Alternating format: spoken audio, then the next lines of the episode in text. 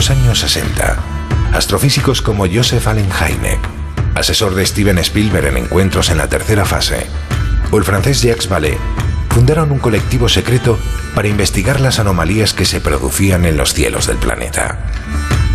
La conclusión a la que llegaron es que la ciencia, en muchos casos, no podía explicar lo que estaba sucediendo. Aquel colectivo fue conocido como el Colegio Invisible.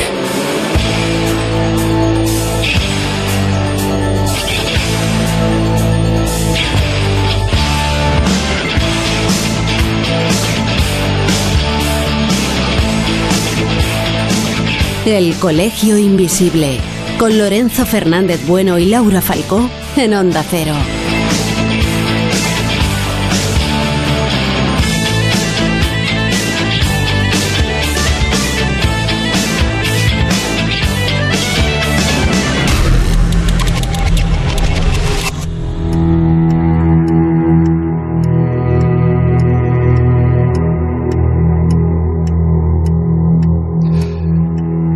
21 de mayo de 2021. Seguramente la numerología tendría mucho que decir.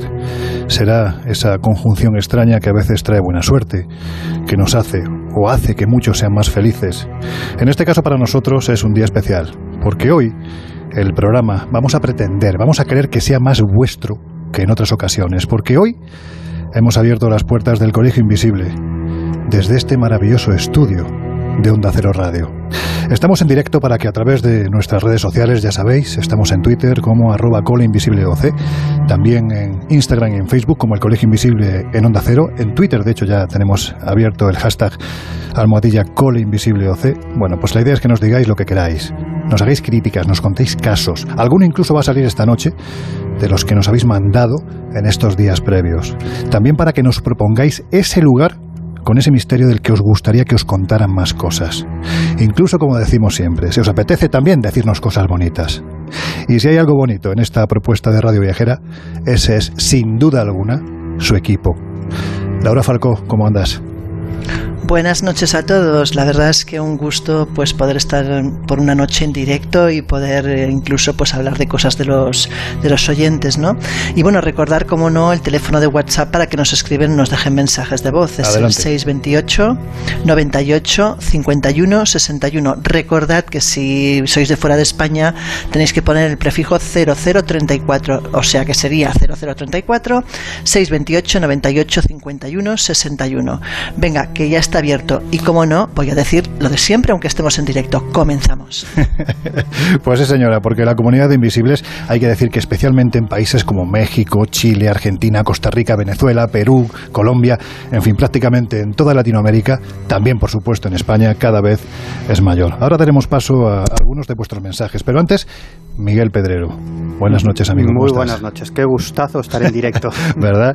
Bueno, pues oye, hay que, hay que ver. Me da la sensación de que en España tenemos una forma de vivir eh, este tipo de periodismo de misterio que cada vez se ha enfriado un poquito mm. más. Nosotros intentamos darle cierta calidez, pero, amigo mío, ¿cómo se vive esto en Latinoamérica, verdad? Desde luego se vive mucho más a, a, flor de piel. Yo creo que quizás en la vieja Europa estamos un poco mejor que Latinoamérica desde el punto de vista material, quizás un poco mejor, pero yo creo que hemos perdido pasión por la vida, ¿no? Y, digamos que esa educación tan racional que recibimos y esa forma de vida tan lógica que llevamos en la vieja Europa nos ha hecho alejarnos de nuestro pasado más remoto, de nuestras tradiciones ancestrales. Y en Latinoamérica yo creo que tienen muchísimas menos reticencias para hablar sobre contactos con el más allá, sobre eh, apariciones fantasmales, sobre ritos ancestrales. Yo creo que aquí precisamente quizás por esa educación y esa forma de vida tan lógica y tan racional hemos perdido un poco el contacto con esa parte ancestral de todos nosotros. Quizás se ha perdido un poquitín lo que es la capacidad de soñar, ¿verdad? Sí. Y yo creo que eso es algo que en el Colegio Invisible, desde que empezamos hace ya 65 programas en esta etapa en Onda Cero, hemos intentado potenciar por activa y por pasiva. Vamos a intentar que el Colegio Invisible sea esa isla en la que... Por cierto, sois conscientes de que el siguiente será el 66. No sé si el número es muy adecuado. ¿eh? Bueno, yo me he quedado con el 66 porque como bien sabes tiene mala rima, pero en fin, vamos a dejarlo, vamos a dejarlo a mí me gusta más el 69. el otro. Ya empezamos. Bueno, en fin, estas son las cosas de los directos. La cuestión es que nosotros queremos, desde que hemos empezado, que esto sea una isla en la que de una forma u otra nos consigamos evadir de esta realidad en ocasiones muy puñetera, pero a la que evidentemente hay que estar atento, que nos está rodeando en los últimos meses, en los últimos días prácticamente, también en los últimos años. Así que os invitamos a que en el Colegio Invisible os vengáis con nosotros a soñar. Miguel, te has traído cortes, ¿no? Bueno, me he traído un porrón de cortes. Estoy convencido de que no van a entrar todos. Yo siempre, ya sabes que soy... Vámonos a casa, lo dejamos al solo. Sí, bueno. Mm, que continúe con Salas, que continúe con Salas. Que va, que va, que va. Yo, yo creo que, que, nos, hemos traído, nos hemos traído demasiados cortes, pero yo siempre soy un poco obsesivo con esto de los cortes, porque los cortes en el fondo lo que son, o en realidad lo que son, es el testimonio de los propios protagonistas. Y yo siempre digo que la verdad está ahí fuera, no está ni en un estudio de radio, ni en una redacción de una revista, la verdad está en los oyentes, en la gente que nos está escuchando y que han vivido estoy seguro, fenómenos extraños de todo tipo, ellos o sus familiares, y está en la calle, está en los bares, está en los comentarios de la gente, y ahí es donde hay que buscar esa información para traerla. Nosotros no somos los protagonistas. Los protagonistas son las personas, los testigos que experimentan este tipo de fenómenos y nosotros lo único que tenemos que hacer es contarlo lo mejor posible. Y si hay alguien que además es capaz de captar esa verdad y ese testimonio como nadie, ese es Miguel Pedrero, que para algo es uno, es uno, desde mi punto de vista, es el mejor reportero de estos temas que hay en España. En fin, que vamos a ver si tenemos tiempo suficiente para tocar todos los palos que queremos poner hoy sobre la mesa, porque, bueno, son unos cuantos palos misteriosos a los que seguramente va a dar su habitual contrapunto eh, escéptico el, jovencito del grupo, Jesús Ortega. ¿Cómo andas, amigo? Pues muy bien, francamente, francamente ilusionado, ¿no? Con abrir las puertas de este colegio invisible tan especial. Y bueno, es que el, el contrapunto es necesario, no vamos a dejar a Miguel campar a sus anchas por aquí como, como si nada. Oye, tú siempre has sido, desde que te conozco, y son ya muchos años, siempre has sido más de radio que de otros medios, ¿verdad? Sí, sí, sí, sí, sí completamente. ¿Y por qué? Bueno, pues es que realmente mi, mi, interés por estos temas comienza precisamente escuchando la radio y desde siempre me ha parecido el medio ideal para contar y divulgar pues esta clase de, de historias, por su cercanía, por el ambiente que es capaz de generar, que desde luego yo creo que facilita mucho pues eh, que historias como las que contamos habitualmente en el colegio y como desde luego las que vamos a contar hoy, pues lleguen ¿no? a quien está al otro lado. Una y cuarenta de la madrugada. No os hacéis una idea de las ganas que tenía de decir esto. Bueno, estamos en la radio y hoy os vamos a hablar de misterios de la radio que han ocurrido o bien en algunas emisoras o bien a través de los propios receptores. No os voy a adelantar más si os diré que son historias, muchas de ellas góticas, terribles, llenas de tragedia, de sucesos extraños que se producen a posteriori y que a Laura, por ejemplo, tanto le gustan. De hecho, sí me gustaría advertir antes de preguntarte, eh, bueno, pues por un, lugar que tú bien conoces, Laura, sí me gustaría advertir a nuestros y nuestras oyentes que es probable que a lo largo de, del programa de hoy oigan, bueno, pues ruidos extraños. De fondo se oye ese reloj ese tic-tac del reloj que, al que nunca le da cuerda Miguel. Por eso oiréis campanadas a destiempo. En fin, hemos intentado atrezar un poquitín el estudio pues con algunos de los elementos que habitualmente tenemos en el colegio invisible, bueno, pues por la morriña que nos puede provocar, ¿no? El no estar allí. Así que si oís ruidos extraños, incluso algún animalejo, ¿no? De los que suele haber tanto dentro como fuera del colegio, pues no os extrañéis, no son psicofonías o quién sabe, porque hoy, hoy vais a escuchar psicofonías que se han obtenido en alguno de los programas más conocidos precisamente de esta casa de Onda Cero. Pero en fin, vamos a, darle porque tenemos muchos temas para hoy. Habíamos dicho que, que esto de los misterios también se puede producir, Laura, en las emisoras de radio. Y lo que ocurrió en Cádiz, en lo que antes fue Casa Cuna, es un buen ejemplo de ello, ¿verdad? Claro, el tema de la casa cuna evidentemente no empieza siendo una radio, pero termina siendo una radio y allí pasa de todo. La historia nos hace remontarnos a 1621, que es cuando se funda la casa cuna, un lugar teóricamente para niños pues que no tenían padres, huérfanos o niños problemáticos.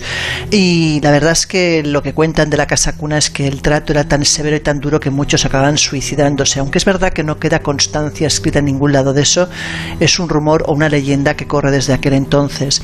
Pero el drama no fue ese, el drama mm, es mucho más tarde. En 1947 hay una terrible explosión que arrasa todo el barrio de San Severiano. Resulta que, bueno, en aquella zona, en aquel lugar, tenían almacenado, pues, eh, de la Segunda Guerra Mundial cientos de minas submarinas que teóricamente estaban desactivadas. Pues no era así. Imaginaros, pues, lo que ocurrió, el barrio entero desapareció. El caso es que la casa cuna fue uno de los centros donde pues la muerte se cobró varias vidas. Cuentan que no se contaron realmente los muertos reales porque no quisieron dar mucha pompa a la noticia, pero que podríamos estar hablando tranquilamente de 150 muertos y quizás de 5.000 heridos. O sea, que vamos, que nada, nada, nada, nada precisamente pequeño, ¿no? El caso es que, bueno, cuando esto ocurre, la casa cuna hay que desmontarla entera porque evidentemente solamente queda algún muro, y en 1956 se ordena la retirada de los escombros y entonces se convierte en un colegio femenino que se llama la Institución Provincial Gaditana. ¿Qué ocurre entonces? Pues que no, como os podéis imaginar, eso se queda cargado, impregnado de cosas de lo que ha ocurrido antes, ¿no? Y las niñas de este colegio femenino empiezan a decir a las, a las profesoras que hay visiones, es decir, que ven a una monja paseándose por los pasillos, que de hecho algunas empiezan a hacer ouijas y no es bueno precisamente lo que contactan, que oyen niños llorando, que ven sombras de niños que se pasean por los pasillos. Y eso dura pues hasta principios de la década de los 90 cuando deja de ser colegio y cuando pasa a ser primero la Radio Juventud y después se convierte en Radio Onda. Y ahí viene lo curioso, ¿no? Porque ya no tiene ningún tipo de vínculo con niños, el edificio está reformado, se convierte en una radio, hay seguridad 24 horas, es decir, que sobre todo por las noches están simplemente los locutores y los de seguridad, hay un silencio total y sin embargo eh, empieza por cosas sutiles, objetos que cambian de lugar, empieza por verse alguna que otra sombra, a oírse incluso llantos y risas inexplicables, pero acaban eh, en cosas bastante más graves, es decir, se acaban incluso viendo físicamente una noche, el grupo de redactores denuncia que detrás de la cristalera estaban en plena grabación, vieron pasar a dos niños vestidos de época corriendo por, por el pasillo contiguo. O sea que, bueno, que pues como podéis imaginaros, eh, estar en esa radio de noche debía ser francamente divertido. Bueno, la verdad, no sé si divertido, desde luego. No. para mí no, para mí no. Desde luego lo que está claro es que estamos hablando de una consecución de fenómenos extraños que se producen prácticamente desde que se funda el lugar.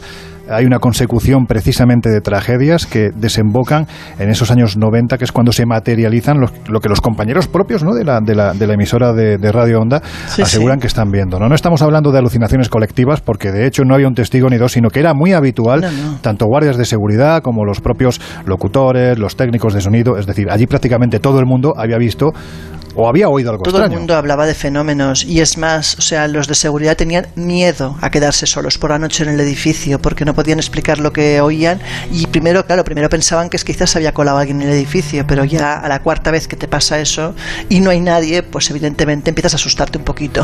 Pues fíjate lo que son las cosas, ¿no? Normalmente cuando uno, eh, bueno, pues investigan este tipo de sucesos en los que se han producido tragedias y posteriormente supuestos fenómenos sin explicación, parece que la cosa viene de mucho más antiguo. Fíjate, hace muy poquito tiempo se han desarrollado excavaciones en el lugar y se han encontrado las ruinas de una necrópolis romana. Bueno, pues hay que decir que no muy lejos de este lugar hay otro de esos sitios a los que merece la pena dedicarle unos minutos, bueno, pues por su historia, por su antigüedad, por su antigüedad pero ante todo porque también se produjeron sucesos misteriosos que, incluso fueron registrados ni más ni menos que por las cámaras de vigilancia. Ojo, estamos hablando de algo tan aséptico, Mm, tan imparcial en ese sentido como es una cámara de vigilancia, la lente de una cámara que capta algo extraño. Es el Asclepleion o antiguo templo romano del sueño de Cádiz, ¿verdad Miguel?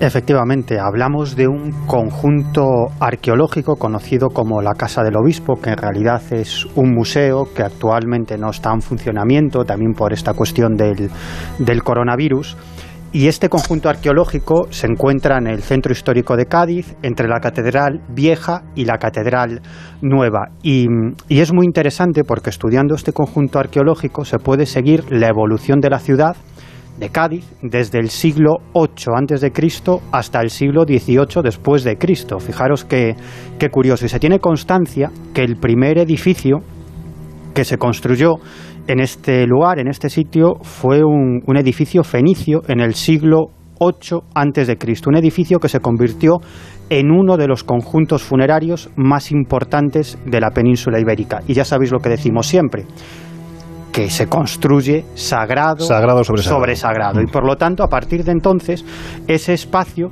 se convirtió en, en un lugar donde se iban construyendo templos de diferentes creencias o de diferentes tradiciones o religiones e incluso, como tú muy bien dices, se construyó un templo romano dedicado al dios griego Asclepio, que para los romanos es Esculapio, que era el dios de la medicina y de la curación. Pero es que además de todo esto, este lugar fue también tumba fenicia, una casa árabe, una mezquita, un cementerio medieval, es decir, que 3.000 años de historia en única en una única construcción. O sea que solo falta Steven Spielberg para montar el guion para Poltergeist, ¿no?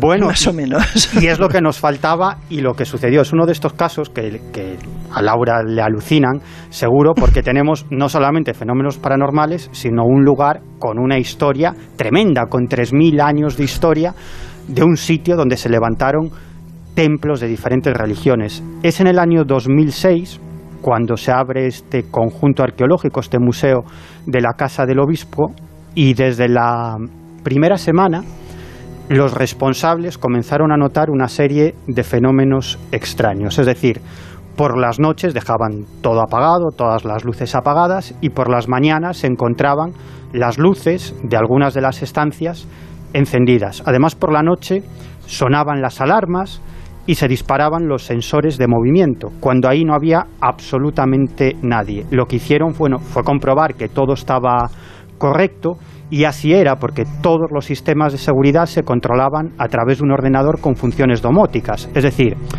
que no pueden encenderse las luces, ni saltar las alarmas, ni nada de esto, es decir, que todo, digamos, que está programado y si no está programado no se pueden encender las luces, ¿no? Si y esto pasaba continuamente, todas las noches. Entonces, lo que decidieron fue revisar las cintas de seguridad de la noche para intentar averiguar si es que se colaba algún intruso y hacía algo. Y lo que descubrieron fue que, que en estas cintas, en estas grabaciones, lo que, lo que se observaba por las noches eran unas bolas de luz que salían de unas de las paredes, se desplazaban por las estancias y desaparecían en otros de los muros, de las paredes, incluso atravesaban las ventanas y es más, en algunas de estas grabaciones comprobaron incluso la presencia de unas siluetas.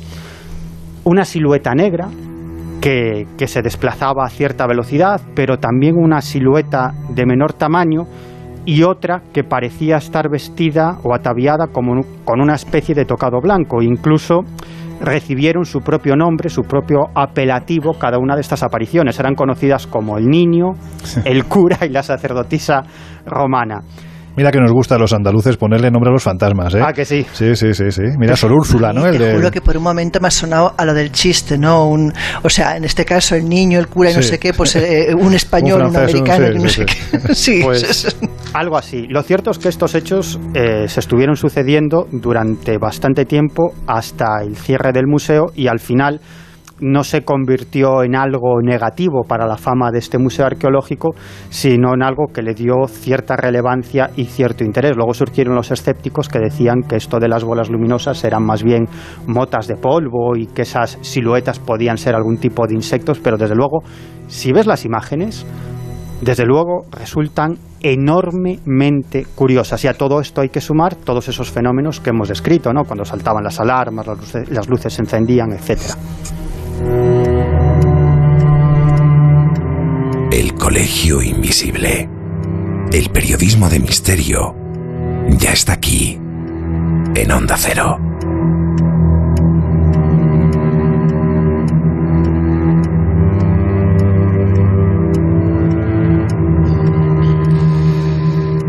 Y es que esto del misterio, bueno, pues cuando uno se pone a buscar y investigar está más cerca de lo que, de lo que pensábamos, ¿no? Hoy vamos a hablar, eh, hemos dicho al principio, ¿no? de misterios de la radio, de lo que ha ocurrido en algunas emisoras, por ejemplo, Radio Onda, ya lo ha comentado Laura, en Cádiz, pero también de lo que ha ocurrido en algunos programas de Onda Cero, ¿verdad, Jesús? Pues sí, y es que además no podíamos dejar de rendir homenaje pues al programa hermano, ¿no? de esta casa como es La Rosa de los Vientos y bueno, pues entre ellos como no al inolvidable y entrañable Juan Antonio Cebrián. Y es que en una de esas clásicas tertulias, en una de esas clásicas charlas que él mantenía en tantas ocasiones, pues con colaboradores habituales de aquel momento, como eran pues Jesús Callejo o Carlos Canales, ¿no? En aquellas míticas tertulias, esto de la radio no podía dejar de ser un imán precisamente para el fenómeno de las voces sin rostro, de las psicofonías. Y a ver si hoy, precisamente por recordar a este momento, vamos a traer nosotros también un poquito alguno de esos extraños misterios. Oye, pero es que son unos abusones, siempre salen a ellos. por eso, yo creo que Miguel debe tener un imán o algo y seguro que alguna se nos cuela. De hecho, a mí me ha contado... Talismán de Miguel para los espíritus femeninos. Que alguna, ostras, que alguna vez le pasó algo parecido. Pero como digo, en una de esas clásicas... Y masculinos también.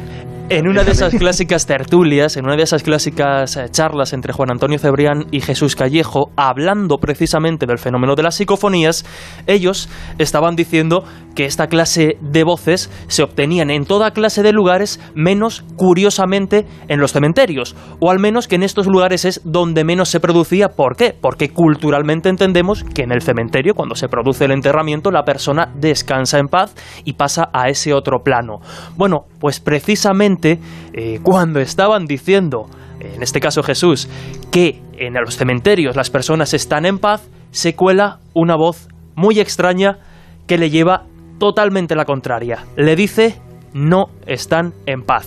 Es bastante clara, esto de la psicofonía ya sabemos que hay que repetirlo varias veces, pero bueno, si queréis, escuchamos ese clásico momento. Pues venga, vamos. Cuando hace psicofonía se empeña en ir a los cementerios, es en los sitios donde menos psicofonías se cogen, porque allí la gente está en paz. Más pacífico. En los, en los cementerios solo sale John Lennon, eh, Satanás y, en fin, los habituales. Psicofonías se cogen, porque allí la gente está en paz. Psicofonías se cogen, porque allí la gente psicofonías se cogen, porque allí la gente psicofonías se cogen, porque allí la gente está no están en paz, parece que dice, ¿no? Sí, sí, sí. Bueno, hay que recordar que hay que tener el oído muy entrenado para escuchar estas voces. Se habla incluso de esas categorías de A, B y C, ¿no? En mm. función de, de, cómo se escuchen. Mi oído es Z, porque yo de verdad, sinceramente, lo tengo duro como un pedrusco. Bueno, pero, Me cuesta mucho no, pero eh, sí interpretarlo. Que se sí, sí, sí. Esta es de las claras, ¿verdad, que es Laura? Como muy lo que ocurre a veces con las psicofonías también es que son como golpes de voz y además con una velocidad que no es la habitual, entonces cuesta mucho más identificar las palabras. Pero si lo escuchas repetidamente, al final lo oyes claro. Pues si os parece, mm, hemos contactado con uno de los protagonistas de aquella noche, con Jesús Callejo, que nos ha contado precisamente no lo que ocurrió esa noche, sino cómo se dieron cuenta de que precisamente durante la grabación, en este caso el directo de La Rosa de los Vientos, se había colado esa inclusión. Escuchamos a Jesús.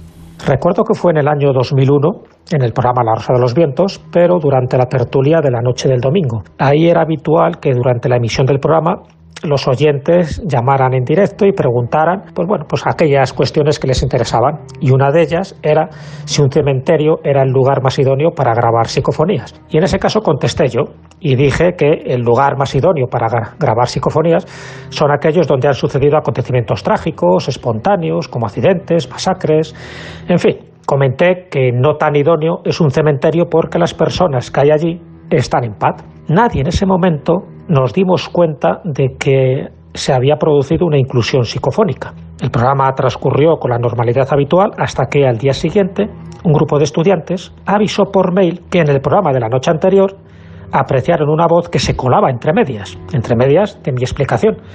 Y el mensaje era claro, la voz decía, no están en paz. Esto, dicho así de pronto, pues parece que es el típico ejemplo de una psicofonía espontánea, porque la voz se coló y dejó un mensaje. Mi reflexión es que aquí aparece un hecho realmente insólito, sobre todo para los que conocemos o conocéis el mecanismo de las psicofonías. Si se analiza el momento en el que se registra el mensaje, observamos que no solo la voz ya sabe lo que yo voy a decir en breves segundos, sino que para colmo me contradice, como si hubiera una telepatía psicofónica.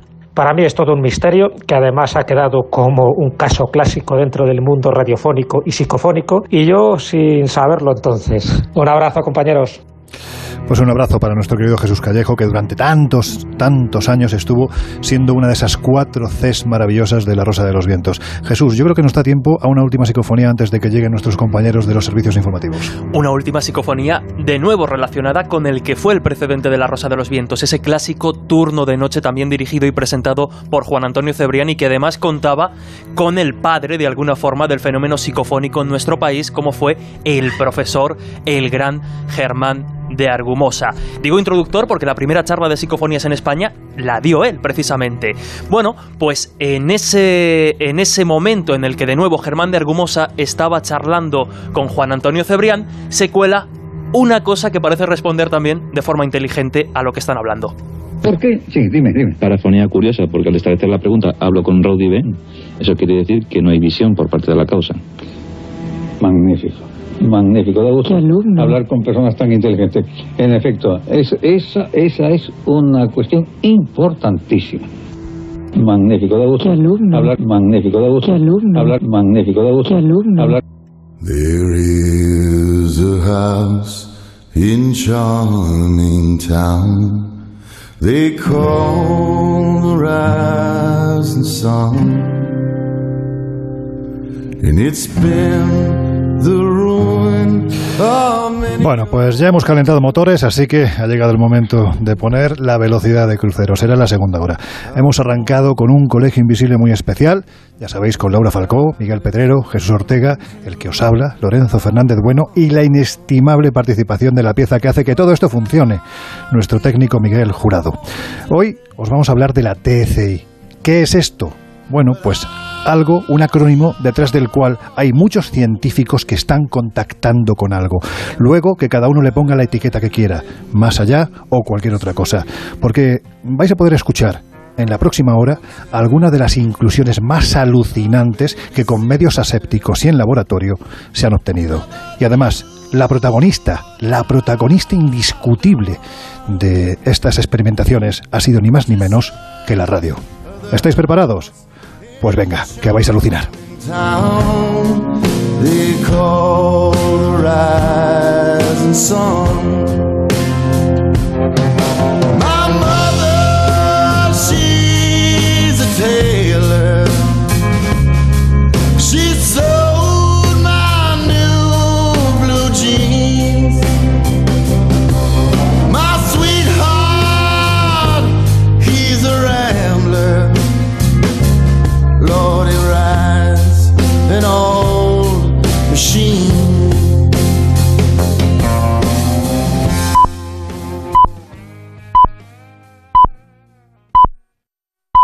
Son las 2 de la madrugada, es la 1 en Canarias.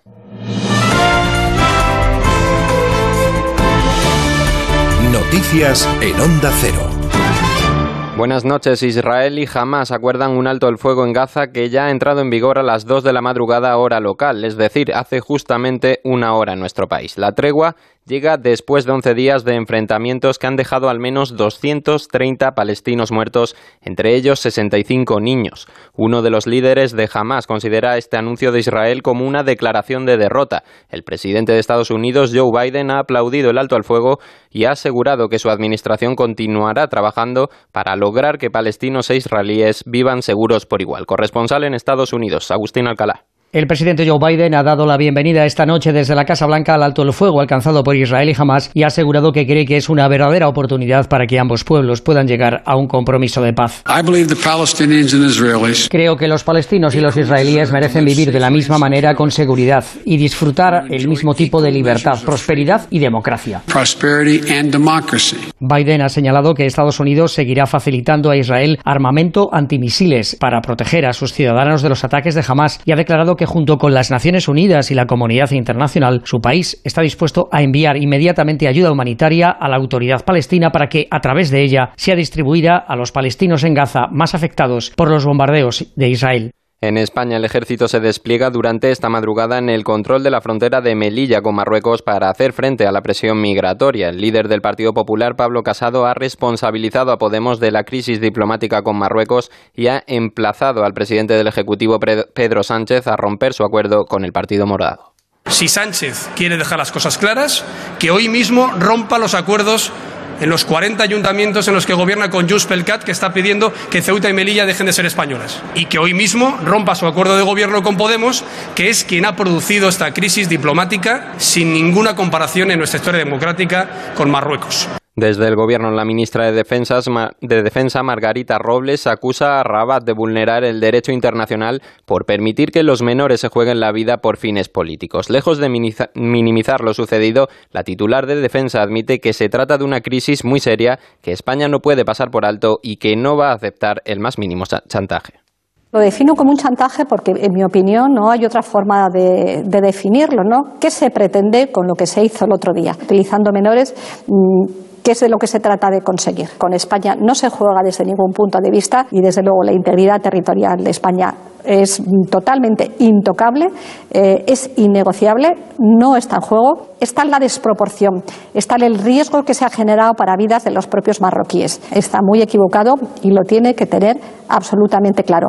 Desde el gobierno marroquí, su ministro de Exteriores ha defendido que Marruecos no está chantajeando a España y ha reclamado al gobierno español aclaraciones por la acogida de Brahim Gali, líder del Frente Polisario. Por otro lado, el presidente del gobierno, Pedro Sánchez, ha aprovechado este jueves para presentar la estrategia España 2050, un documento abierto que se someterá a debate nacional en el que ha invitado a participar a todos los españoles, a los partidos políticos y a las comunidades autónomas y sus municipios. Una invitación para decidir según el presidente presidente, el país que queremos dentro de 30 años. Con este ejercicio de prospectiva, España pretende decirle al mundo, y lo más importante, decirnos a nosotros mismos que queremos estar a la vanguardia de la transformación. Que conocemos los desafíos que va a traer el porvenir y que nos declaramos capaces y dispuestos a abordarlos y a superarlos, haciendo de las próximas décadas una nueva historia de éxito de nuestro país.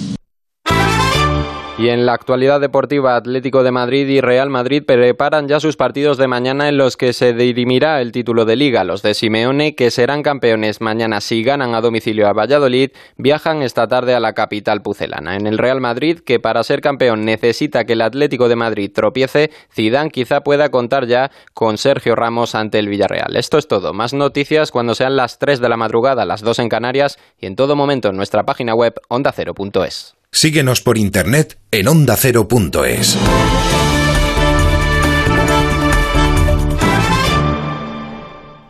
Más información, más participación, más contenido. Hay más de una razón para que prefieras ondacero.es. En Onda Cero.es tienes la radio en directo, la actualidad y las noticias al momento. Y por supuesto, lo mejor y más destacado de cada programa, para que puedas escucharlo donde y cuando quieras. Onda Cero.es. Más y mejor. Los fines de semana te esperamos a ti y a tu mascota para solucionar tus dudas, darte consejos, contarte noticias y curiosidades y sobre todo para divertirnos. Como el perro y el gato, intentando pasar un buen rato a pesar de la situación global del mundo. Pero vamos a hablar de esos buenos amigos que nos ayudan, que nos protegen, que nos quieren, que nos lamen, que nos miran, que nos escuchan sin esperar nada a cambio. Evidentemente hay que cuidarles con la mayor energía, con el mayor amor y el mayor conocimiento. Como el perro y el gato, con Carlos Rodríguez. Sábados a las 3 de la tarde, domingos a las 2 y media y siempre que quieras en la app y en la web de Onda Cero. Patrocinado por Menforsan, los especialistas en cuidados, higiene y cosmética natural para las mascotas. Te mereces esta radio. Onda Cero, tu radio.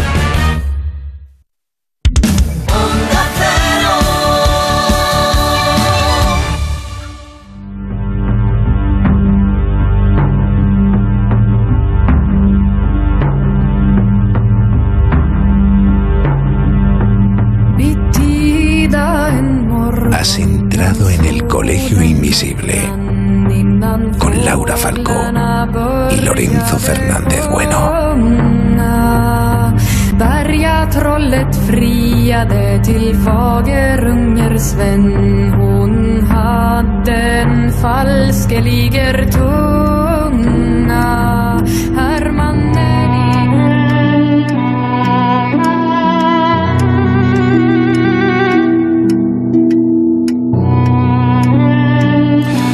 Bueno, pues ya estamos de vuelta.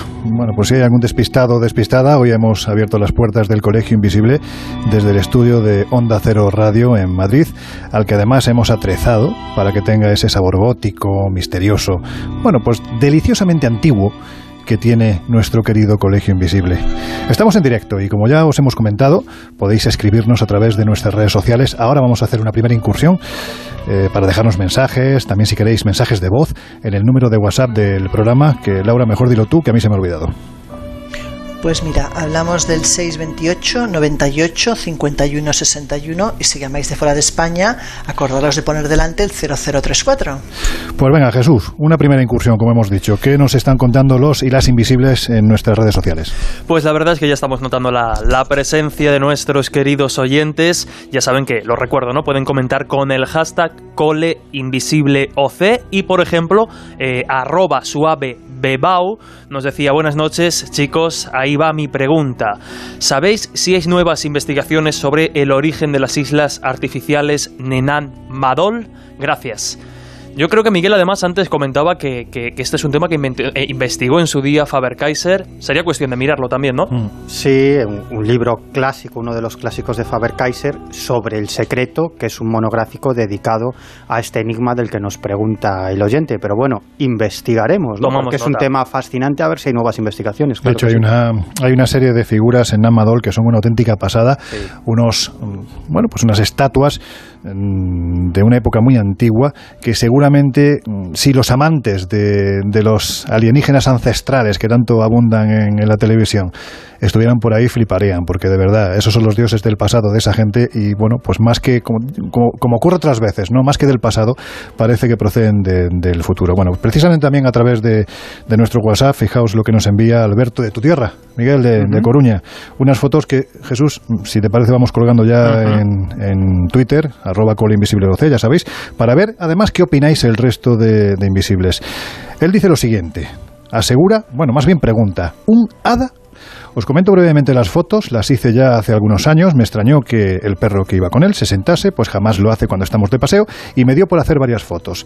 Tanto en las anteriores como en las posteriores no sale nada, es como si sintiese algo el perro, se desvió un poco del camino para sentarse y no dejaba de mirar hacia arriba, como si notase la presencia de algo.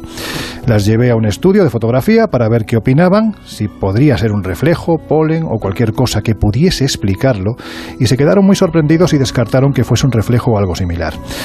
Continúa Alberto diciendo que a escasos metros hay una tumba antropomorfa conocida como la tumba celta, está en Lalín, Pontevedra, aunque en realidad es de época medieval. Se encuentra muy cerca del lugar donde sacó las fotos, a unos 40-50 metros. Él dice que le parece entre comillas, un hada que aparece e inmediatamente se desvanece. Nos pregunta, bueno, pues opinión, ¿no? Ha descubierto recientemente el programa, le parece maravilloso. Ya he escuchado todos los podcasts y espero ansioso el programa de cada semana, así como la serie de D-Max. Enhorabuena para todos los maestros del Colegio Invisible. Saludos desde Galicia de un aplicado alumno invisible. Pues muchísimas gracias, Alberto. En la foto, pues para quienes no las estáis viendo, se ve a un perrito muy pequeñito, es un paseo de tarde, un bosque, el perro está sentado y de repente sobre el perrito pues hay una especie de luz pequeñita. Sí, como una nebulosa ¿Verdad? también. Como una nebulosa. A, a mí me recuerda, lejanamente, lógicamente, porque no tiene forma antropomorfa ni, ni rasgos femeninos, pero así de primeras me ha recordado, fíjate, a Campanilla. He pensado en Peter Pan. Bueno, yo fotos de estas con este tipo de nebulosas no es la primera vez que las veo y tampoco necesariamente pienso en nada. O sea, yo pienso que sí, que hay algo, probablemente, pero a mí me remite más a pensar que quizás es un ser que en aquel momento pues lo pilla la foto, ¿sabes? Jesús, ¿tú qué opinas? Bueno, yo ya lo comentaba, ¿no? A mí la sensación que me daba, por desgracia, ¿no? Como, ¿Qué como ocurre? fumador, O- ojo, ocurre en muchas ocasiones. Ha sido como, como cuando de repente pues se cuela el humo de- de- del tabaco, por ejemplo, delante de- del objetivo. No obstante, pues si las fotos han sido sometidas a esos análisis, entiendo que a lo mejor sería una opción demasiado sencilla, ¿no? De cara a descartarlo. Pero a mí sí que de primeras me ha recordado a ese humo que genera pues un cigarrillo. Bueno, pues ahí está, en arroba colinvisibleoc tenéis las fotografías y esperamos que nos digáis pues qué os parece, en vuestra opinión. Más mensajes eh, a través de WhatsApp. Raquel nos comenta que es fiel seguidora nuestra. eh, le ha parecido muy interesante el programa que hicimos la semana pasada, el misterio alrededor de la figura de Colón. Bueno, pues a todos yo creo que nos apasiona la historia del almirante sin rostro, el almirante de la mar Océana. Nos dice que se imagina que tenemos muchos temas para futuros programas, pero que le gustaría proponernos uno acerca, fíjate Laura, de coches malditos. Dice que siempre le ha llamado la atención qué pasó con el coche donde se cometió el crimen de Carmen Broto. Recordemos que Carmen Broto era una prostituta de lujo de los años 40 que fue asesinada de una forma aterradora. Eh, no fue un crimen especialmente resuelto, pero, en fin, a la pobre la dejaron destrozada dentro de ese, de ese vehículo. Y dice que le gustaría saber si hay más casos como este, no solo de coches, sino también de aviones y trenes. Bueno, pues da la sensación de que el tema, que aunque parezca mentira, pues, pues la verdad es que da mucho de sí, porque fijaos, sin ir a la, a la larga distancia, ¿verdad? Cuánta gente, por ejemplo, en el metro de Madrid, con sus 102 años de historia, cuántas cosas raras dicen que se producen en algunas estaciones, ¿verdad, Laura? Pues tiene muchísimas leyendas. Por ejemplo, a mí me hizo, bueno, haré un poco un resumen de aquellas que me parecieron más llamativas, ¿no? Por ejemplo, te dicen que cuando estás en la línea 5 no puedes dejar pasar más de nueve vagones. ¿Por qué? Porque cuenta la leyenda que el vagón número 10 es un vagón fantasma. Es un vagón que si te subes a él puedes realmente acabar loco porque se oyen gemidos, eh, lloros, gritos incluso. Dicen que es un vagón embrujado que además no sabe cuándo va a parar posteriormente, ¿no? Es verdad que a día de hoy dejar pasar nueve vagones acaba con la paciencia y con la espera de cualquiera, ¿no? Pero vamos, que si alguien quiere probarlo, que nos diga qué ha pasado. También, por ejemplo, hablan del fantasma del último tren. Y es que cuentan, es una historia también que ocurrió en el metro de Madrid, de una joven que se subió en el último vagón del último tren del día.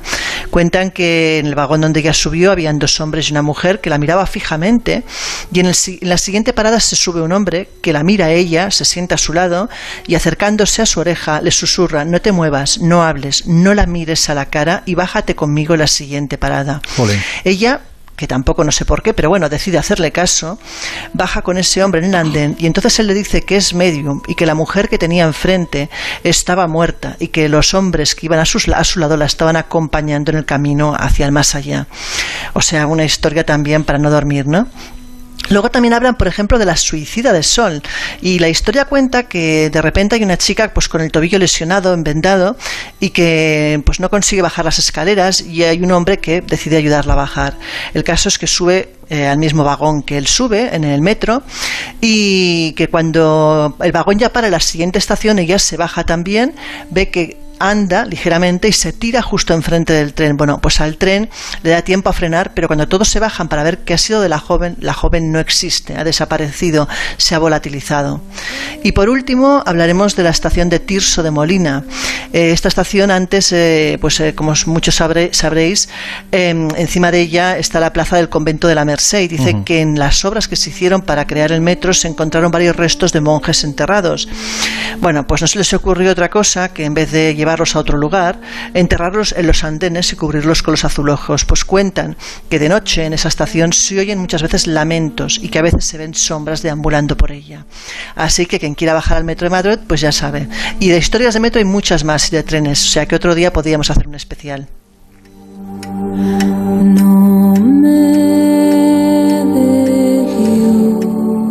Vamos a continuar hablándolos de los misterios de la radio y de cómo un aparatito, como es un receptor de radio, puede provocar la aparición de una de las investigaciones de uno de los fenómenos más alucinantes de cuanto se desarrollan desde hace unos años a la actualidad.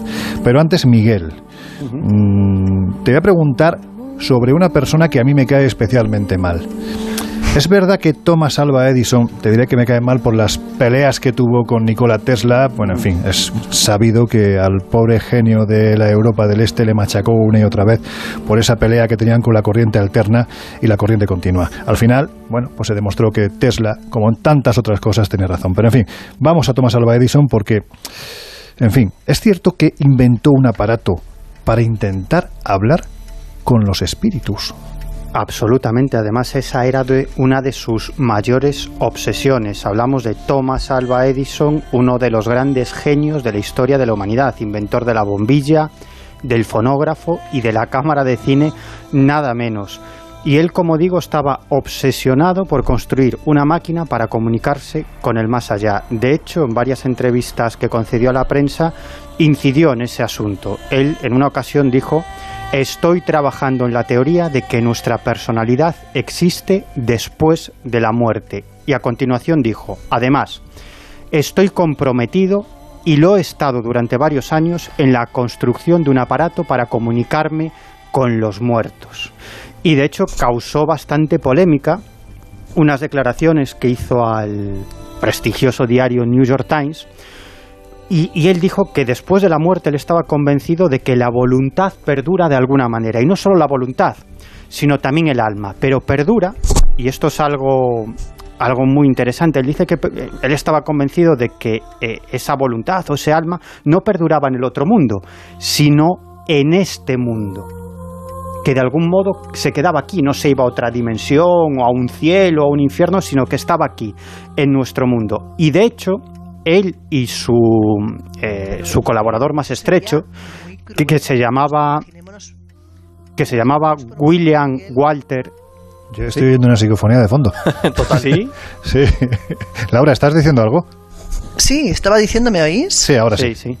Vale, no, que estaba diciendo, digo, que sería muy cruel, o sea, si realmente por sistema todos los las personas que se mueren se quedaran aquí en este mundo, ¿tú sabes lo que es eh, seguir aquí viendo como igual tu mujer se casa con otro? O sea, vamos, me parecería de una crueldad tremenda. Si solo se casan. ya, bueno, ya me entendéis. O sea, te quiero decir que hay muchas de estas situaciones. O sea, una cosa es que te quedes aquí porque tienes algo pendiente, porque no sabes quizás evolucionar. Y otra es que todo el mundo se quedase aquí. Aparte que habría un overbooking de fantasmas que no veas. o sea, vamos. Pues, pues Edison estaba convencido de que era así y de hecho para eso construyó ese aparato, para, para detectar de algún modo a esa voluntad o ese alma de los fallecidos que estaban aquí. Y de hecho decía que él incluso llegó a hacer un pacto con su colaborador, con su colaborador más estrecho, que se llamaba William Walter Digweedy, y, y ellos hicieron un pacto de muerte. Dijo, el primero que se muera, si hay algo, se aparece ante el otro. Bueno, su ¿Cuántas veces se ha oído eso? Incluso cuántas veces lo habrás hecho tú, lo habrá hecho, no sé si Jesús, Laura seguro que sí, y yo no me he atrevido. A mí me da un poco de, de repelús también, no, pero... más que nada porque tú, Lorenzo, si lo haces y te ocurre, te mueres tú después. Claro. Sí, yo habría pasado a ser también miembro de la tertulia de las 4C, pero en mi caso la C sería por, otra, por, otra, por otro motivo. Sí, ¿no? Bueno, pues el caso es que su colaborador muere en el año 1920, no se aparece ante Edison. Edison muere 11 años después, en el año 1931, y a partir de aquí una serie de investigadores se empiezan a preocupar por sus papeles y por sus anotaciones para encontrar precisamente esto, la máquina que él decía que estaba construyendo para comunicarse con el más allá. Y en el año 1933, dos años después de su muerte, una revista, Modern Mechanics, eh, encuentra algunos de estos, de estos documentos y al final lo que descubren que es muy interesante porque estamos hablando en el año 1933, que básicamente Edison lo que construyó para detectar a esos fantasmas pues vendría a ser un aparato muy similar a nuestros modernos detectores de movimiento, es decir, que saltan cuando algo interrumpe su campo de infrarrojos. No, no deja de ser este aparato un detector de movimiento, pero estamos hablando del año 1933 cuando se descubre y él desarrolló este aparato algunos años antes. Edison creía que si existían fantasmas debían tener algún tipo de atributos de la materia ordinaria, ordinaria, es decir, que no serían como nosotros, pero tendrían una materia menos densa. Y se sabe que en el año 1920, con este aparato y algunos de sus colaboradores, llevó a cabo uno de estos experimentos intentando detectar esa materia menos densa de un fantasma. Parece ser que, el experimento no llegó a buen puerto, no detectaron absolutamente nada, pero el gran misterio, porque esto lo hizo en 1920 y Edison murió en el año 1931, el gran misterio es, bueno, ¿siguió desarrollando este tipo de aparato o lo dio por finalizado? ¿no? Bueno, y luego una vez que fallece Edison, pues son muchos los mediums e incluso transcomunicadores que dicen haber contactado incluso a través de la radio con Edison y Edison lo que se dedica desde ese aparente otro lado es a dar indicaciones técnicas para mejorar los métodos de contacto con el más allá. Eso en cierto modo es el pues comienzo. Que en contacto con nosotros ahora y que nos dé unos cuantos consejos, tú. bueno, vamos a dejarlo yo particularmente, si quieres que se ponga en contacto contigo una vez que terminemos el programa. Pero en fin, esto lo que está claro es que en cierto modo marca las bases de lo que sería el comienzo de la investigación de la que estamos hablando, ¿no? Mm, hay que decir que a principios del siglo XX, finales del XIX, aunque esto ahora mismo nos suene a cuentos de venerables ancianas, bueno, pues hay que decir que en ese tiempo el interés que había por todo aquello que oliese a posible contacto con el mundo de los muertos era absolutamente brutal. Y de esta forma es como nace ese acrónimo, ese concepto que venimos arrastrando desde que hemos empezado el Colegio Invisible de hoy. TCI, Jesús, Transcomunicación Instrumental. ¿Qué es esto? ¿Cómo nace? ¿Y quiénes son sus precursores? Bueno, pues como bien decías, ¿no? La transcomunicación instrumental sería la técnica o conjunto de técnicas que se basan precisamente en el uso de distintos soportes registrables con el fin de obtener comunicaciones supuestamente, supuestamente inducidas por lo paranormal. Y decimos supuestamente porque es que ni la propia parapsicología es capaz de alguna forma de etiquetar estos fenómenos. Las hipótesis más convencionales nos hablan pues que puede tratarse de la voz de, de seres fallecidos, la propia palabra psicofonía haría referencia a psico, mente, fonía, sonido, es decir, también está esa posibilidad de que sea la mente la que de alguna forma plasme en los diferentes aparatos eh, electrónicos eh, un mensaje. Bueno, luego hablaremos ¿no? de las diferentes eh, hipótesis. Cuando hablamos de aparatos, pues hablamos desde casi casi el fonógrafo, como bien decías, pues a comienzos del 19, hasta los más recientes, teléfonos móviles, smartphones que llevamos en la mano, pasando incluso por los ordenadores. Mm, en principio, pues las grabadoras fueron o son el, elemento más común utilizado para la captación de esta clase de, de voces no me gustaría decir voces porque condicionas un poco lo que puede ser, de anomalías sonoras, vamos a llamarlo así por el momento. Pero como bien dices, el interés y el fenómeno viene ya desde antiguo. El siglo XIX es clave con el auge del espiritismo, con la posibilidad del contacto con el más allá y bueno, la verdad es que aunque se popularizan a partir del año 1959, con el que es considerado el padre un poco del fenómeno que sería Friedrich Jürgenson, la historia de las psicofonías, insisto, viene muy de atrás. Habría que irnos a comienzos del siglo XX. En ese contexto, como decíamos, del auge del espiritismo, de la democratización del más allá, el antropólogo Waldemar Bogras registró a través de la trompeta de su fonógrafo unas extrañas voces que no deberían haberse colado. Boras se había desplazado a Siberia para estudiar una tribu local y había estado grabando los bailes ceremoniales de dicha tribu. Al escuchar el resultado se encontró con unas voces desconocidas que, obviamente, y como imagináis, pues no deberían haberse colado. Él desde luego no las había escuchado, no era consciente de que se hubiesen registrado. Sonaban además muy, muy próximas al aparato y desde luego no era capaz de explicarse pues cómo había sucedido. Años más tarde, y esto a modo anecdótico, ya en el año 1909 y precisamente como respuesta a la necesidad de la, de la sociedad de comunicarse con el más allá, el portugués Augusto de Oliveira eh, patentó en Río de Janeiro el telégrafo vocativo, que era un aparatejo con el objetivo de facilitar la comunicación con diferentes planos y dimensiones y proporcionar a los espíritus una forma de comunicarse con los vivos. Pero si ya nos ponemos canónicos, si nos ponemos mm. ortodoxos dentro de la heterodoxia, la primera psicofonía como tal fue obtenida en el laboratorio de física de la Universidad del Sagrado Corazón de Milán. ¿Puedes repetirlo? La repito, el, el, laboratorio de física... Es que es importante decir que fue en un laboratorio de física. Efectivamente, sí, el laboratorio de física, como decíamos, de la Universidad del Sagrado Corazón de Milán. Además, la historia, bueno, pues es súper chula. Decíamos que fue en 1952, concretamente el 17 de septiembre. Sus responsables fueron los sacerdotes Agostino Gemelli y Marcelo Pellegrino Ernetti, el clásico ¿Qué para dos sacerdotes en un laboratorio de física. Pues sabes lo que ¿Se hacían. Habían perdido. Estaban grabando cantos gregorianos. Además, eh, pues, como decíamos, utilizaron ese fonógrafo y el alambre de aquellas primeras grabadoras electromagnéticas se rompía una y otra vez. No eran capaces. Así que eh, Gemelli exclamó en voz alta: Oh Padre, ayúdame, invocando precisamente a su progenitor ya fallecido. Pues bien, cuando encendieron de nuevo la máquina, ambos sacerdotes no oyeron el canto gregoriano que estaban registrando y que por supuesto esperaban oír, sino la voz del padre de Yemeli que decía, pero por supuesto te ayudaré. Estoy siempre contigo. Decíamos que esto era el 52, pues poquitos años después, en el 59, llega Friedrich Jürgenson y se sorprende al encontrarse la supuesta voz de su madre ya fallecida llamándolo desde la cinta de la grabadora que él había utilizado para registrar el canto de los pájaros para un documental, que es lo que estaba haciendo. Friedi, Friedi, mi pequeño Friedi, puedes escucharme. Algo así le dijo, ¿no? Efectivamente. A mí fijaros una cosa. Yo, cuando hablamos de esa supuesta experimentación paranormal, o investigación, o como queramos llamarlo, a mí hay un método que me da mucho miedo, que nunca me gusta y que siempre hay que advertir que Ojo, no lo utilicemos porque puede provocar desajustes mentales terribles, la Ouija. Pero es cierto que la Ouija, cuando la estás haciendo, si ves que de repente se aparece el de siempre, pues Satanás, el diablo, el que sea, levantas la mano y se acabó, aquello se termina. Pero el sonido no.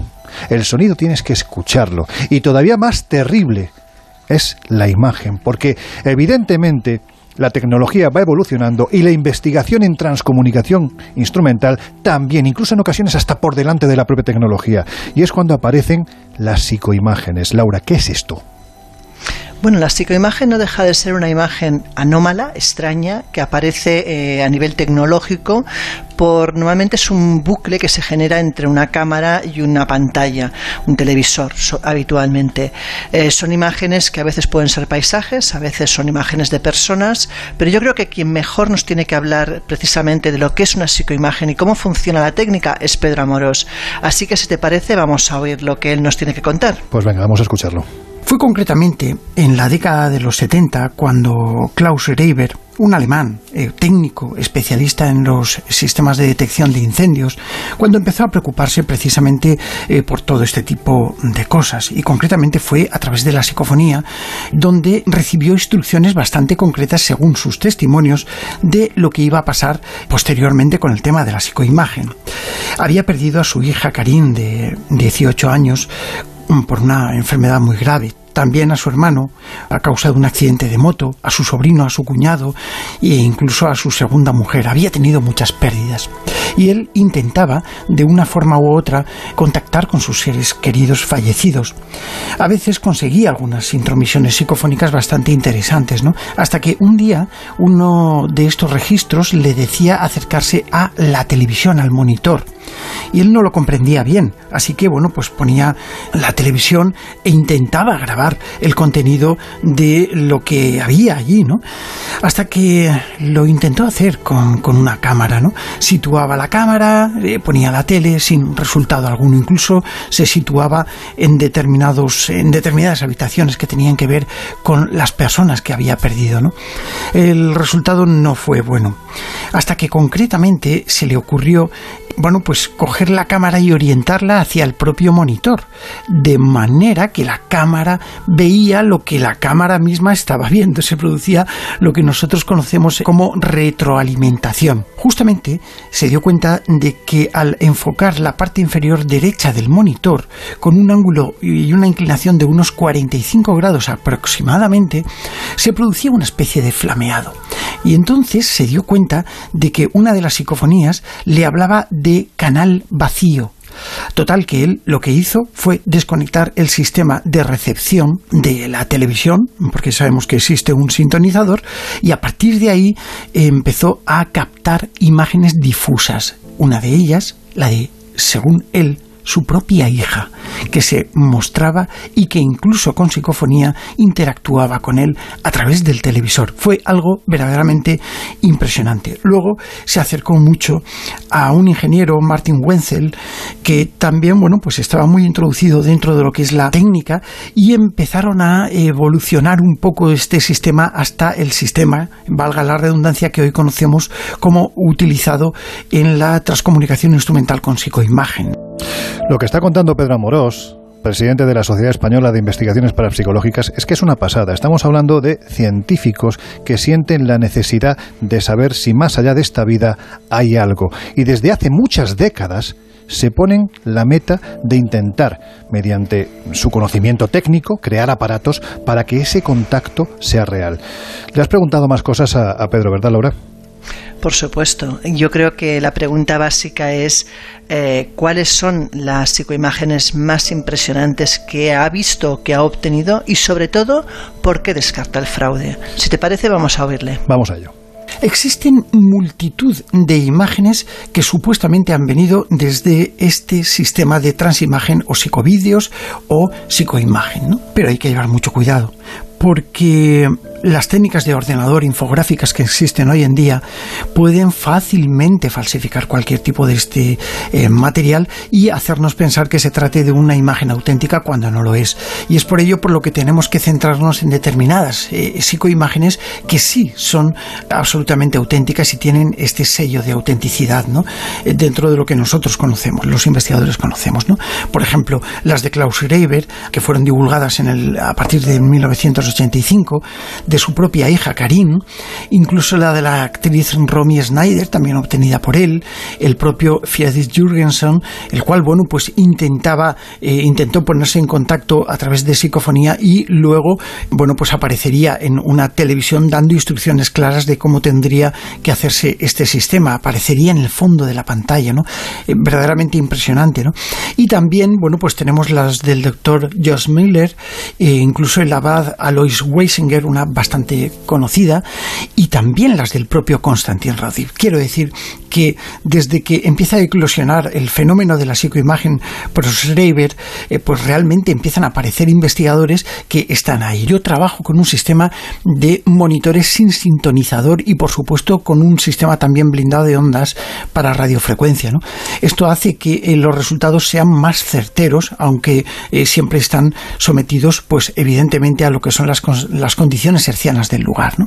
Pero todo esto hace que nos acerquemos un poco a la investigación real del mundo de la psicoimagen. Estamos trabajando en ese sentido. Yo personalmente, a través de la página web mía, que es pedroamoros.com, bueno, pues se pueden ver eh, algunas de estas psicoimágenes que yo he ido obteniendo a lo largo del tiempo. Incluso también el canal mío de Aventura del Misterio en YouTube, pues también estoy experimentando con determinadas cosas, como son las la, la investigación concretamente en tres dimensiones. Pero eso ya lo porque desde luego tiene mucha información complementaria tras ello y todavía nos queda un poco de camino por recorrer en este mundo de la investigación.